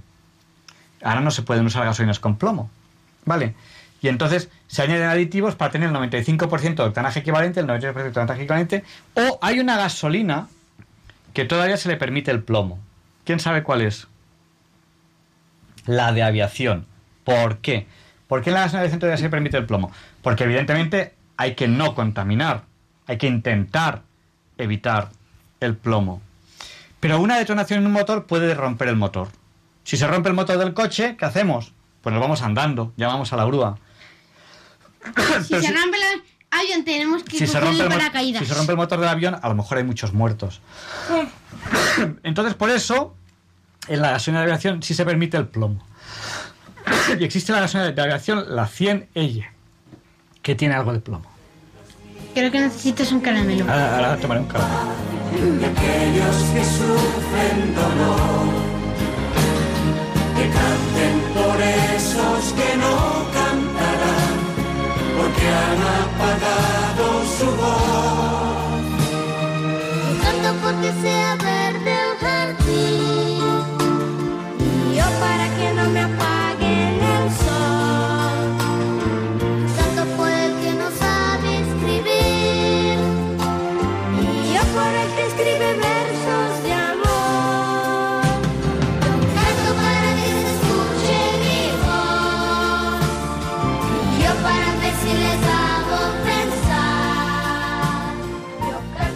Good evening, Teresa. How old are you? I am nine years old. Teresa tiene nueve años. ¿Qué quieres preguntar esta noche a Diálogos con la Ciencia? Que si miras por el dodecaedro, por, por arriba y por, por abajo, por las laterales y no por el centro, se ve como arcoíris y cosas Se ve como así. arcoíris. Vamos a ver. Les decimos a los oyentes que tenemos aquí un dodecaedro de vidrio sintético y se produce el efecto óptico de que cuando se mira de lado se ven, se ven arcoíris. ¿Y eso por qué es? Pues porque la a luz entra de estas las distintas caras y entonces se y entonces esa luz en- es lo que hace que se vean a los colores y entonces como es mucha luz se ven lo que vienen a ser casi todos A los ver, colores. eh, la luz que nosotros vemos tiene varias longitudes de ondas, que son los colores del arco iris, ¿vale? Que aunque se dice que son siete, realmente es un continuo. Es un continuo desde el violeta hasta el rojo, va variando poquito a poco de color. Nosotros, nosotros catalogamos, o sea, hablamos de siete colores, pero es un continuo. Es la descomposición de la luz blanca en las distintas longitudes de onda. Cuando tienes lentes o cuando tienes eh, ángulos que forman reflejos, ¿no? cuando la luz se, reflaj- se refleja o se refracta, las distintas longitudes de ondas, ven Marta que estás haciendo mucho ruido, ¿vale? Y tú también, ven Ruth, no quiero veros por ahí. Cuando la luz se, refracta o se refleja, las distintas longitudes de onda se, re- se reflejan o se refractan de distinta forma. Y por eso la luz se descompone en varios colores. Y eso pasa cuando la luz pasa por cristales.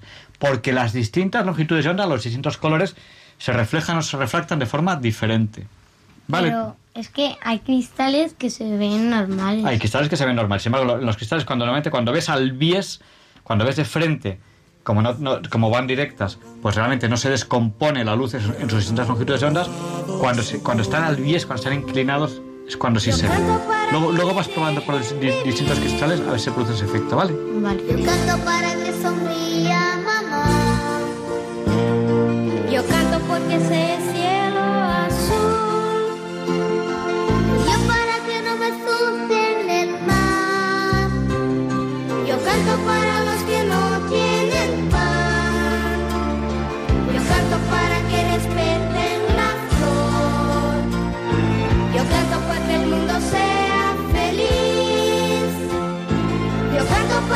escuchar el cañón. Que canten los niños, que alcen la voz, que hagan al mundo escuchar. Que unan sus voces y lleguen al sol, en ellos está la verdad. Que canten los niños que viven en paz Good evening, Marta. How old are you? I am eight years old. Marta tiene 8 años. ¿Qué quieres preguntar esta noche a Diálogos con la Ciencia? Que, porque hay veces que nos duele la tripa. Eh, bueno, pues eso es como el dolor que te dice en plan... Oye, por muy mucho te quieres, deja de poner la mano en el fuego. Claro. Eh, es en plan... Oye, algo malo te está pasando en la barriga. Vea que te lo miren. Más o menos es eso. O sea, eh, una de las ventajas que, tiene, eh, que tienen los seres vivos es que son capaces de notar mm, cosas como, por ejemplo, el dolor. Y el dolor lo que hace es que haces algo que te hace daño, tu cuerpo lo detecta, te produce dolor para que dejes de hacerlo. ¿Vale? ¿Más o menos te lo, te lo has entendido? ¿no? Entonces, Sí. cuando, cuando has hecho algo malo a tu tripa, has comido algo malo, te has empachado, cualquier cosa, pues te duele la tripa para que no puedas com- para que no comas más. O a lo mejor es que alguien te ha retado a no cagar en un mes. Ah, Balduino, esa palabra no se dice. ¿Expulsar decís durante un mes? Bueno, eso no se dice. Buenas noches, niños, despedidos ya. Adiós. Buenas noches.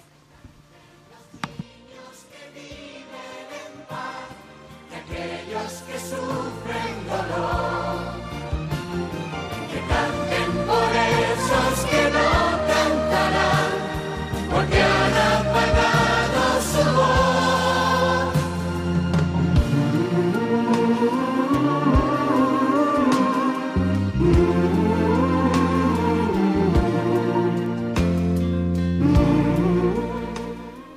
Pues si lo desean, pueden llamarnos ahora al teléfono de la radio, que saben ustedes bien, apunten, tomen papel, tomen bolígrafo, tomen lápiz y papel.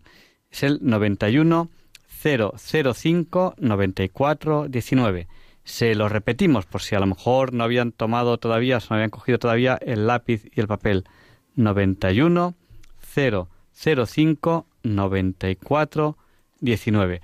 Vamos a dar paso a, ya a la primera llamada que tenemos, que nos ha llamado a, se lo repito, 91 005 94 19. Buenas noches, ¿con quién hablamos? Hola, soy bienvenido de Madrid. ¿Qué tal? Bienvenido. ¿Has escuchado el programa desde el principio? Pues mira, gracias al Ángel de la Guarda, me imagino, porque bueno, yo lo que ocurre es que mm, a veces como como bueno, como la radio a veces eh, la radio que tengo en casa a veces no sintoniza bien y tal, hago una prueba antes para ver cuál tengo que poner, si la de la cocina o la de la habitación. Y bueno, cuando estaba haciendo la prueba, pues justo, justo lo he pillado, digo, ay, ¿cómo se empieza antes? No sé qué. que bueno, mm, me ha la he pillado a las once y diez. Ahí. Nada, pues, pues- vamos, pues- porque estaba eso, porque estaba probando o porque el ángel de la guarda me ha dado un toque.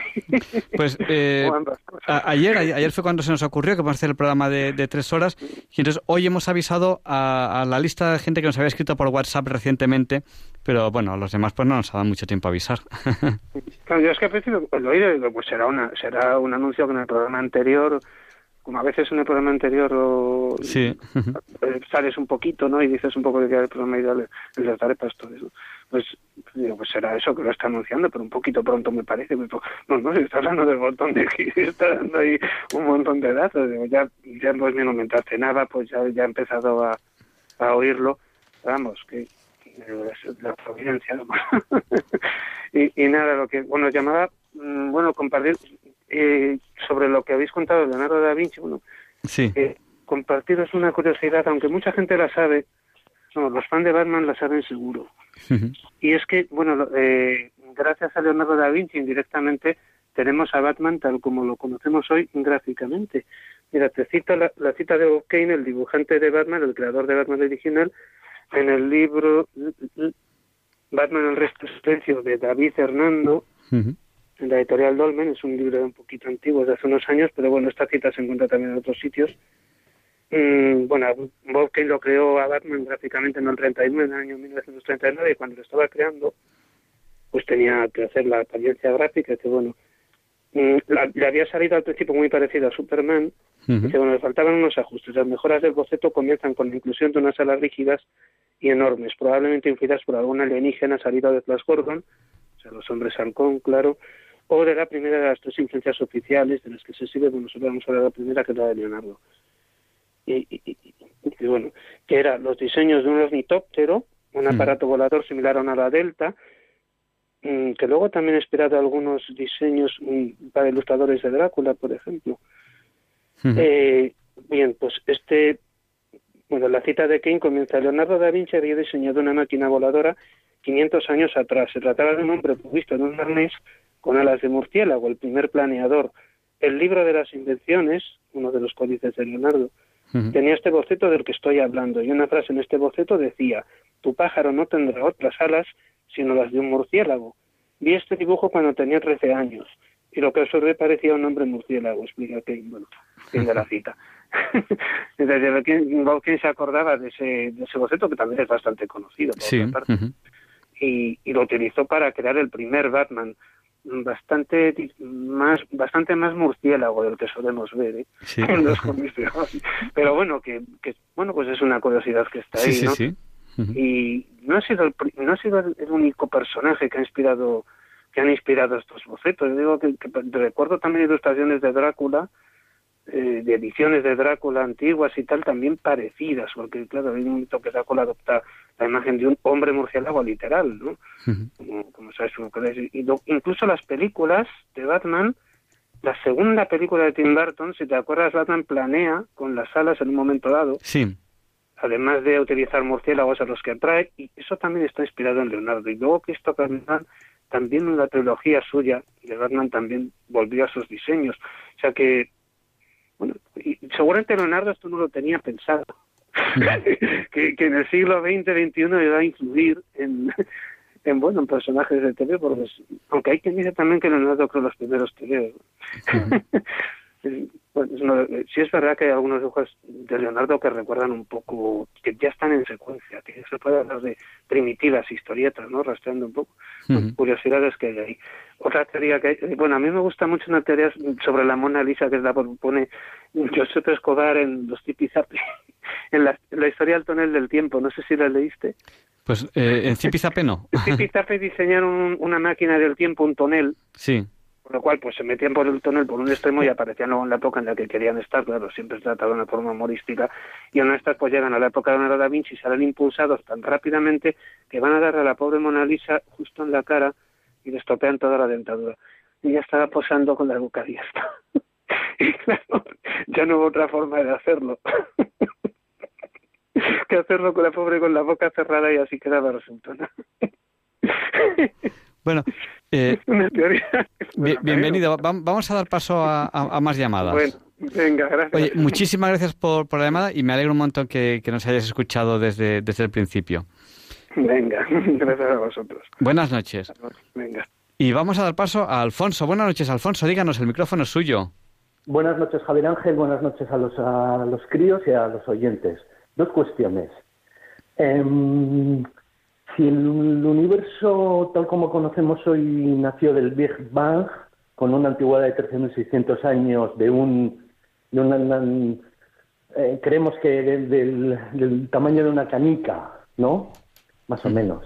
Bueno, lo- lo- los, los físicos hablan de una singularidad puntual, pero claro, eh, en ese, en- yo creo que yo creo que yo creo que no se habla de tamaño porque en ese momento, como no está definido el espacio como tal, eh, justo en el momento del Big Bang es cuando se define. Pero vamos, ellos hablan de, algo puntual, pero claro, puntual, puntual, que como de pequeño, ¿no? Sí, sí. Bien, como de pequeño.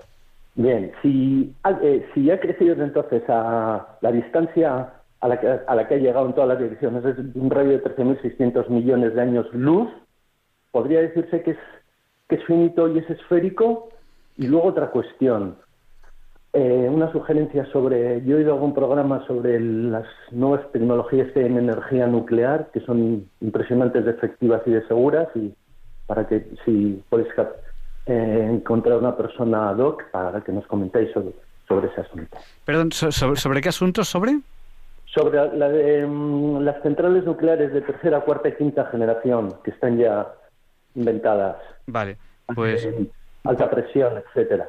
Pues lo, lo, lo, lo, miraremos, que eso seguro que en España encontramos a alguien que, que, sepa, que sepa del tema. Seguro, coméntame por favor lo del Big Bang. Sí. Venga, un abrazo, muchas gracias. Gracias. Hasta luego. Hasta luego. Pues a ver, eh, yo lo que sé es que hay unos esquemas de cómo, de cómo sería, de cómo sería, el, el, de cómo es, de cómo se piensa que es el universo, son esquemas que hacen los físicos, y no está entre comillas todo lleno sino que hay muchas zonas que se considera que son muy vacías. Que estén muy vacías no quiere decir que por ahí no pase de vez en cuando una piedrecita o algo así, sino que eh, la estructura del universo eh, no es todo como, como, muy homogénea, sino que hay zonas de más densidad de, de materia y zonas de menos densidad. Sería algo así como un poquito arborescente. Y eh, no se considera que sea esférica del todo, sino que tiene como eh, no se sabe muy bien por qué, como unas zonas muy densas y otras, y otras menos densas. Hombre, muy densas, pues a lo mejor es... Eh, o sea, muy densas, es decir, zonas donde hay muchas galaxias y zonas donde prácticamente no hay, o prácticamente, prácticamente no hay nada. En cuanto a la estructura esférica, eh, voy a investigar un poco, pero creo que esférico, esférico no le asigna a nadie el tamaño del universo. El universo es finito, es finito, tiene un tamaño concreto, se podrá medir mejor o menor, pero tiene un tamaño concreto. En expansión ese tamaño va variando, pero no tiene borde, no tiene límite. Finito, pero sin límite, sí.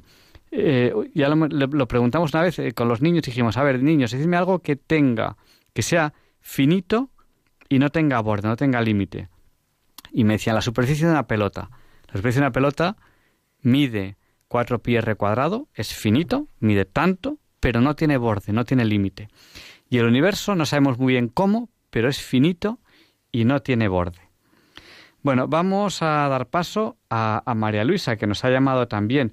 Buenas noches, María Luisa, el micrófono es suyo. Buenas noches. Buenas noches. Díganos. Eh, quería pedir perdón.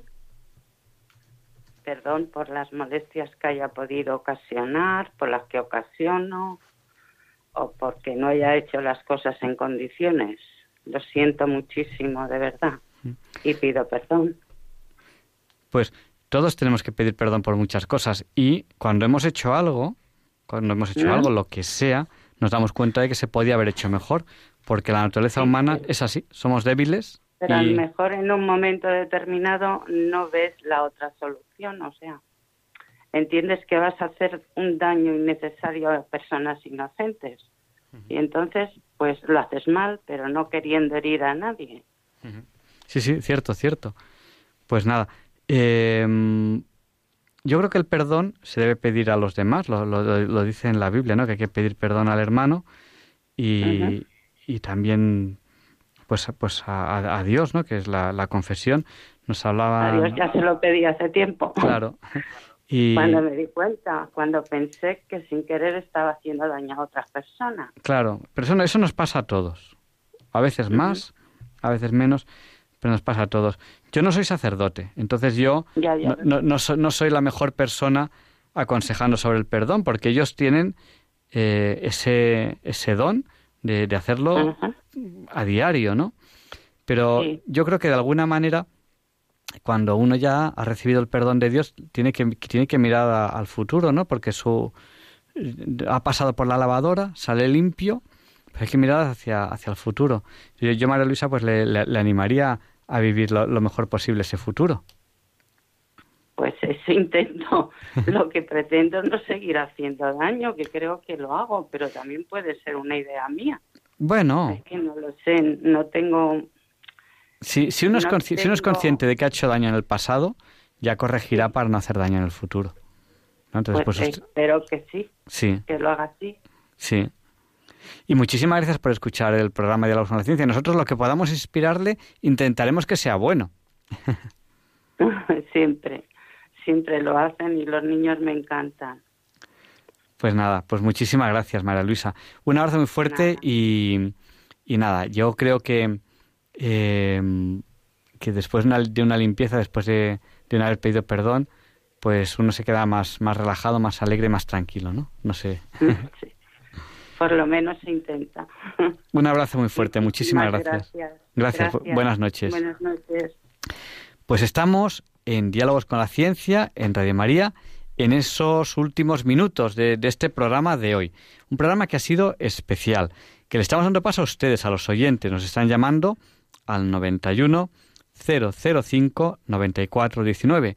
Podemos dar de paso todavía durante unos minutos eh, en el móvil, en, en- bueno, en el móvil no, esto es un fijo, eh, por el teléfono. O sea que si ustedes quieren, durante unos minutos más todavía nos pueden llamar al 91 005 94 19.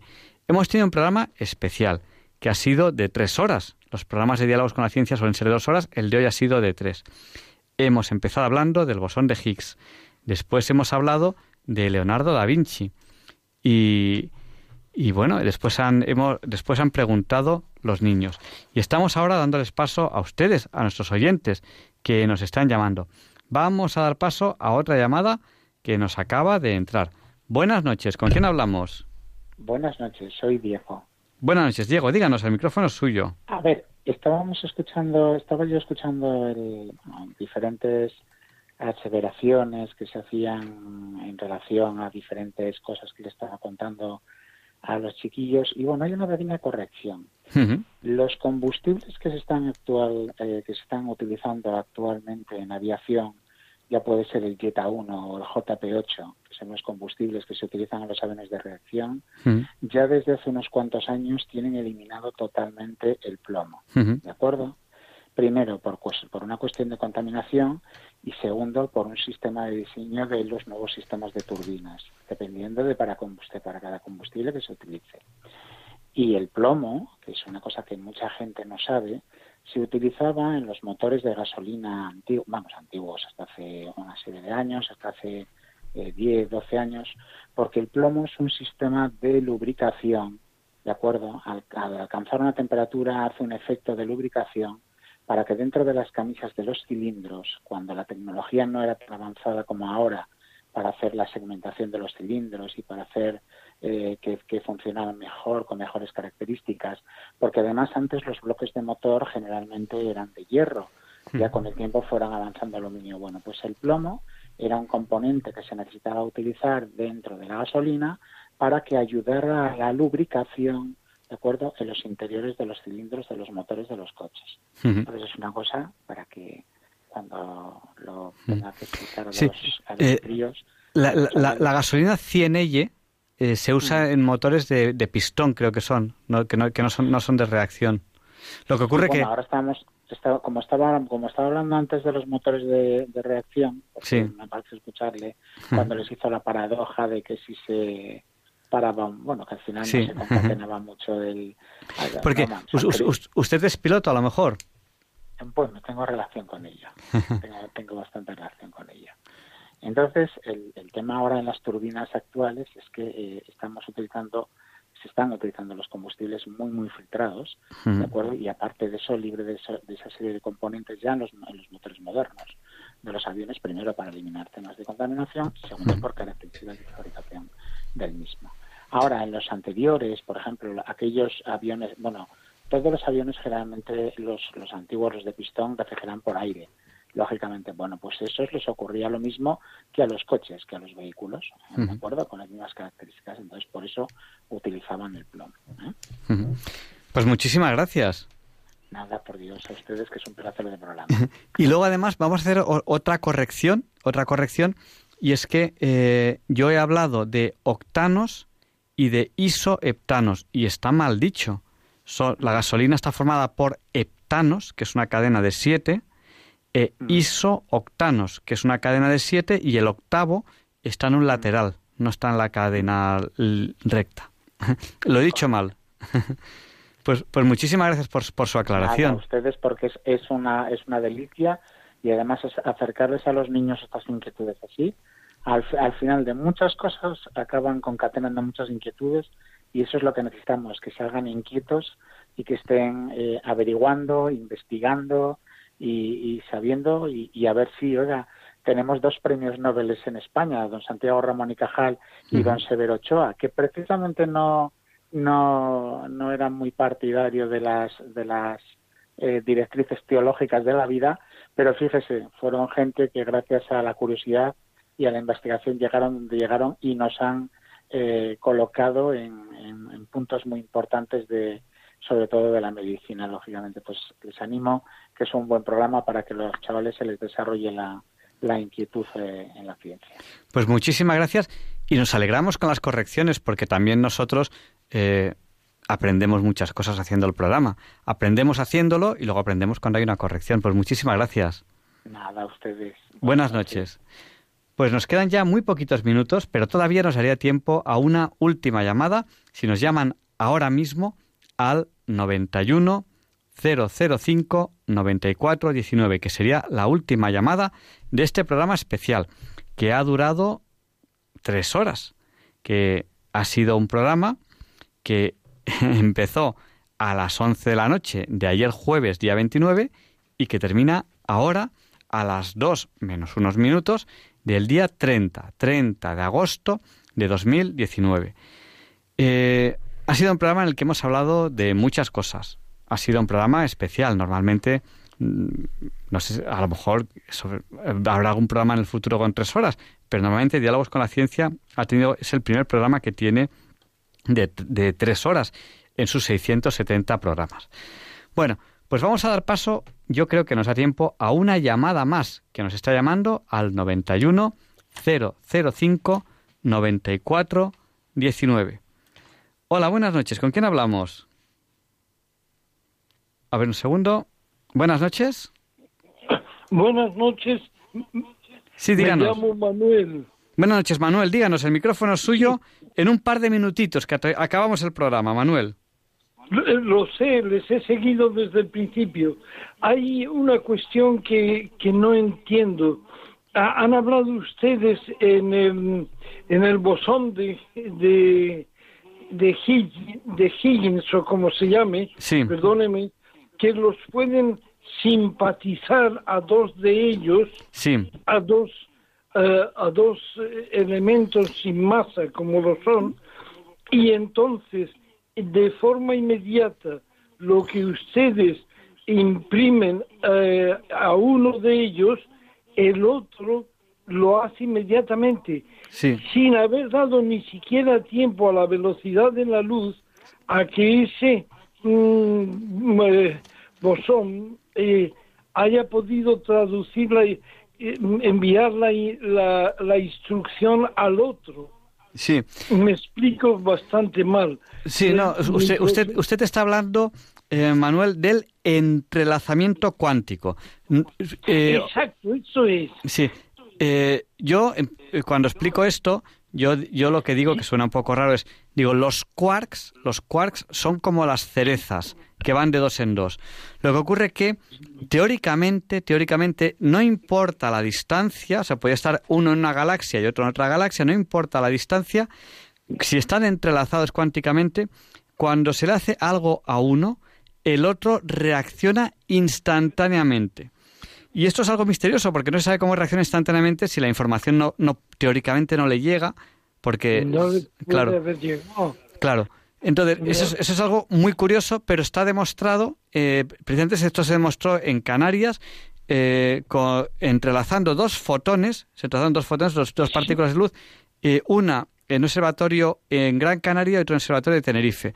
Se comunicaron y se entrelazaron y luego se actuaba sobre una y respondía a la otra instantáneamente antes de que llegase eh, la luz de, de una, de una a otra. lo cual teóricamente no es posible, pero sucede, por lo que Pero veo. sucede. Igual que ha habido veces que he visto un punto trasladarse un- un- del punto A al B sin pasar por en medio. Sí, es- eso ocurre. la, la física cuántica es así de curiosa. Por eso me da la impresión, digo, creo que debe ser algo parecido a esto. Sí, sí. Bueno, Es- eso, eso se- eso es el por efecto túnel y le voy a contar una, una anécdota para, para relajarnos ya. Una vez se estropeó, se estropeó el ascensor de la escuela y alguien le puso un letrero de que ponía el ascensor va a la segunda planta, va, va de la planta baja a la segunda planta sin pasar por el primero. Alguien había puesto un letrero así. Y entonces yo, yo cogí el ascensor y leí, el ascensor va a la segunda planta, no, va, va, va de la planta baja a la segunda planta. el. Entonces yo cogí el rotulador y puse entre paréntesis, con lo que el efecto túnel queda demostrado.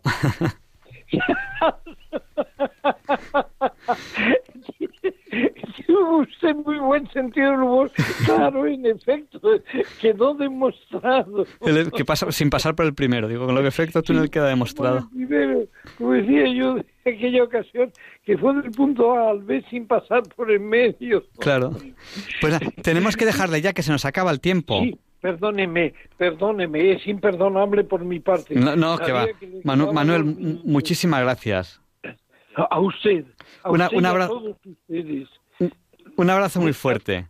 Y Gracias igualmente a todos, a todos. Que Dios les guarde. muchas gracias.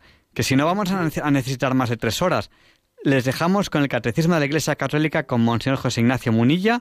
Les esperamos la semana que viene, si Dios quiere.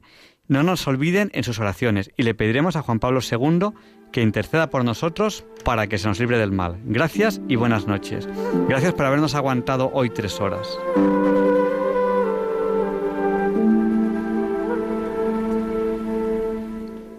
Y así concluye en Radio María el programa Diálogos con la Ciencia. Dirigido por Javier Ángel Ramírez.